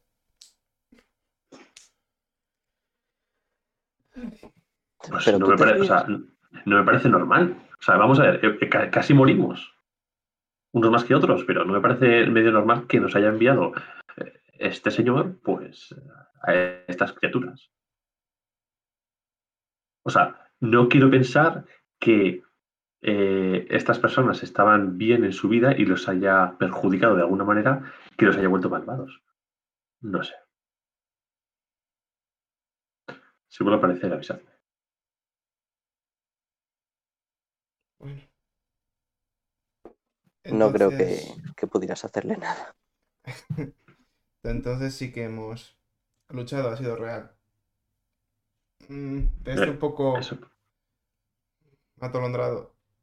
Teníamos que, que, que... y empezó a, Que huir, sí. ponerme más nervioso. Teníamos que, que encontrar a, a nuestra amiga y... ¡Ay, Dios mío! ¿Dónde vamos? Sí, a Romun ¿Qué tenemos hacemos? que. Está en apuros. Ah, no sé si alguno tenéis algún tipo de GPS o localizador. Tú eres el de Hombre, esas cosas. Ah, bueno, esperad. Y cojo mi mochila y no sé si tengo alguno. Eh, o sea, en mi ficha no pone nada, pero ¿puedo decir que tengo uno? Un localizador. No, o sea, una especie como de GPS que me diga hacia dónde hay un templo o edificio. local. Un localizador. Vale. De todas, formas, de todas formas, el- si lo que buscas es el templo, no es muy difícil de, Va en- de localizar, ¿vale? En la hendidura Está-. Eso es. Está en esa zona que tenía forma de hendidura que está a cada vez menos kilómetros de distancia, ¿vale? Continuando el valle. Claro, Probablemente. Esa hendidura la vemos desde aquí, ¿no? Sí, claro, la veis perfectamente. Está siguiendo quizás el camino hacia, hacia el noroeste, ¿vale? Porque todo está como bordeado, así por, así decirlo, ¿vale? Es como una hondonada. Y todo sigue en, en un camino hacia adelante en el cual a través, de, a través de la pequeña ventisca que se está volviendo a levantar, veis quizás en lontananza un puente pequeño que atraviesa una sima por la cual cae una, una cascada que viene desde un poco más allá. Vale. Y entonces voy a hacer una imagen más o menos similar a la de la última vez en la que vamos a atravesar ese puente, vamos a observar que en ambos lados hay algunos cazarrecompensas con varios, cada uno con su fusil blaster preparado, vigilando el puente. Vamos a ascender lentamente por la ladera de la montaña. Vamos a llegar hasta el templo. Vamos a quedarnos en una zona arrinconada, nada más entrar. Una zona un poco oscura. Y vamos a ver, o más, o más bien vamos a escuchar una voz profunda que dice,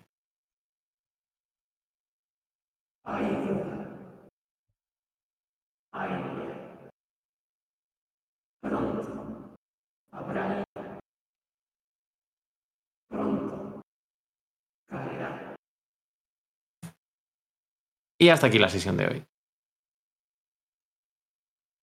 Uf, Y ahora, dubstep. Mm, Bueno, vamos a ver, ¿qué os ha parecido? Muy guay, me ¿Qué tal os, qué tal os lo Sí, habéis pasado? Bien, bien, bien. O sea, bien, bien. Muy bien. Pensé que iba a estar más complicado el tema de, la- de la- de las tiradas en la batalla y que iba a ser un poco denso, pero he visto que es bastante, yo eso bastante que... simple. La explicación, como fue un poco densa, digo, hostia, la batalla va a ser, va a ser lentísima, pero he visto que, no está, que es más fácil luego en la práctica. Hmm, Me ha gustado el sistema de combate por eso. Es. No sé, o sea, si lo narramos además así, no es como que. Aunque sea solamente como una tirada y cuatro cosas que haces, que luego es bastante rápido, no sé, me lo estoy imaginando y me estaba gustando, ¿no? Y no es cosa farragosísima. No, no es nada farragoso. Al final parece que es eso, hay que añadir muchos dados y mucho no sé qué, pero luego en realidad ya veis que es muy matemático, que en el momento en el que le pillas eso y la dificultad que le tienes y si tengo un beneficio más o un beneficio menos que me da no sé quién, con tenerlo más o menos todo el mundo claro, yo creo que al final el sistema de combate está bastante chulo. Mm. Mm. Y además no, no he hecho falta el mapa. O No, sea, que- no, no, no, no. Nosotros que estamos acostumbrados a jugar a- con D&D y mapa táctico y demás tal y cual, lo hemos hecho así en plan teatro de la mente y ha quedado bastante guay. Sí, te da más libertad en ese sentido. sí. Mm. Bueno, ¿alguien se ha comido una tremenda leche, no, Taras? Bueno, a ver, he- de decir que no había restado protección, que después me lo recordó aquí Álvaro. Es que yo igual tenía 14 de vida. Pero, madre mía. Uf. Es que, Sí, es que que no me han dado ganas ni de salir con el sable. Fíjate lo que te digo. Tenía pensado salir detrás de, de Dao Ujú. y dije, no, por lo que sea, no, no, Vamos no a dejar que este pobre ganas. adolescente se pegue solo con. Bueno, menos que luego ha salido Pon, ¿no? Puto Tara. Menos tío. mal, porque si no. Pero sí, la verdad, la verdad es que el combate es bastante mortalito y en el momento en el que te meten un par de heridas puedes estar hecho. O sea que Sí, en el fondo sí. también yo creo que los hace muy rápidos, los hace muy dinámicos y el sistema ese me ha gustado. Y luego las historias Ah. personales ha estado guay, no sé, o sea. Mm, He, he intentado hacer como, eh, como vamos, lo os lo cuento a vosotros, a los espectadores, así un poco. He intentado hacer un poco como pasa en el, eh, en el Jedi Fallen Order, que el personaje va recuperando poderes de la fuerza a medida que va encontrando en determinados sitios de conexión con la fuerza. Tiene un flashback de él entrenando con su maestro, el poder que vas a adquirir, ¿no? Entonces te hace como una transición, ¿no? Te, por ejemplo, si eso, si estás haciendo un doble salto, te pone cómo hacer dobles saltos cuando estabas entrenando con el maestro y luego te hace un ¡pa! y te devuelve a la realidad y estás haciendo el doble salto en, en la realidad, en el sitio donde estás, ¿no? Entonces, más o menos he intentado coger esa idea y aplicarla un poco, no sé hasta qué punto ha salido bien, pero mm, bueno, mm, yo lo he intentado. Y vosotros me habéis dado todo el juego del mundo y lo habéis hecho fantásticamente bien. O sea que ole por vosotras, ¿eh? porque para mí ha, si- ha- ha sido muy chulo. La verdad es que sí, a mí me Sí, gusta. ha quedado muy bien, yo creo. Pues entonces, si vosotras estáis contentas, yo más contento aún. Así que para... Digo, que ahora ¿Sí? es como. Aquí nos queda una sesión de. y poco más. Como, ojo. Nos va quedando cada vez menos. Quiz- quizás sean dos en vez de una, no lo sé. Todo depende de cómo se nos alargue la última. Así Se, que se puede alargar, se puede alargar. Se puede se puede alargar. probable- se probablemente diría que, se, que serán más dos que una para que, bueno, por lo menos el encuentro final sea como muy intenso, ¿no? Y podamos desarrollarlo como se merece, diría yo, emocionalmente. Además, o sea, nos podemos entretener hablando entre nosotros. Y tengo unas ganas de decirle a Pon, madre mía, ¿dónde has pillado eso? Dame a mí otro que está guapísimo esa cosa que tienes. ¿Sabe de qué? Sí, sí, Dao tiene, tiene muchas ganas de flipar. Así que, bueno, pues antes de alargarnos más, que nos Sí. quedaremos seguramente de postpartida, voy a empezar a, a despedir a mi peñita y voy a intentar hacerlo en el orden inverso al que hemos eh, venido presentando. Así que, Raúl Caveri, ¿qué tal, tío? ¿Qué tal te lo has pasado? Guay, Un ¿no? placer. Sí, sí, la verdad que me ha gustado mucho la partida. Eh, nos has permitido desarrollar más a los personajes y por tanto hacerlos más, más reales. Y nada, que estoy contento y que nos vemos en el próximo vídeo. Por supuesto, en la próxima partida te tendré, así que muchas gracias, compañero. María, Pong, ¿qué tal? ¿Lo has disfrutado mucho? Uf, muchísimo. Me ha gustado hasta el combate. Fíjate que, que ya es difícil para ti que te guste el combate. Pero es que en la vida, en la vida me había salido una tirada bien. Lo sabéis de sobra. Es verdad. Y ahora Sí. Ahora me lo he pasado Así. genial. Hoy te has lucido, además. O sea, con ese sable de luz azul impresionante, hoy te has lucido mucho. Vete preparándote para describirme la empuñadura porque te lo pediré de deberes en la próxima. Vale, investigo un poco. Genial. Muchísimas gracias, María, por, por el pedazo de personaje que estás haciendo. Nada, hombre, a ti. Al otro lado, colega Sanabres, Víctor, tío, ¿qué tal? ¿Lo has disfrutado mucho? Ah, muchísimo, la verdad. Aunque bueno, se está desarrollando un personaje un tanto cobarde, pero no me desilusiona. Pero todos queremos a Taras tal y como es. Exacto, exacto. A ver, a ver cómo acaba esto. A ver, a ver cómo acaba, a ver cómo acaba el, el tremendo Taras. Y por último, pero desde luego que no menos importante, mi compañero de podcast del alma, Álvaro, tío, ¿qué tal está el Zabrak de turno? Pues el Zabrak está de lujo. Madre, me lo paso muy bien interpre- interpretando a. Es que como es medio imbécil, como yo, pues es muy divertido, la verdad. En cuanto sí. se pase, si, si ese señor se pasa al lado oscuro, va a estar escuchando Linkin Park a tope, ¿eh? Hombre, chaval, por supuesto. Linkin Park, bueno, bueno, eh, cualquier cosa de nu metal de los 2000. Linkin Park y los Piston. Para quien no conozca los Piston, que los investigue. No me puedo creer que toda esta, toda esta cosa de, de grabar hoy y hacer Star Wars era solamente para que hiciese publicidad encubierta de los Pistons. Efectivamente. Por favor, mi, mi grupo de adolescencia favorito. Dicho esto, eh, un placer, como os digo, teneros aquí en esta mesa. Disfruto muchísimo jugando Star Wars con vosotros. Si- Siento si mi narración a veces es muy torpe, sobre todo en cosas de, ciencia ficción, porque todavía estoy un poco a medias y tengo que ponerme a leer cositas de ciencia ficción para ir desarrollándolo, pero se hace lo que se puede. Te quiero decir, yo me lo paso bien, esta tremenda gente se lo pasa bien, está a tomar por saco todo. Dicho esto, muchísimas gracias por escucharnos, por mm, disfrutar, espero que tanto como nosotras jugando y nos vemos en la siguiente sesión, así que un abrazo a todo el mundo, pasad muy buena semana y ánimo y seguid jugando al rol. Adiós a todas. Adiós. Chao, chao. Adiós.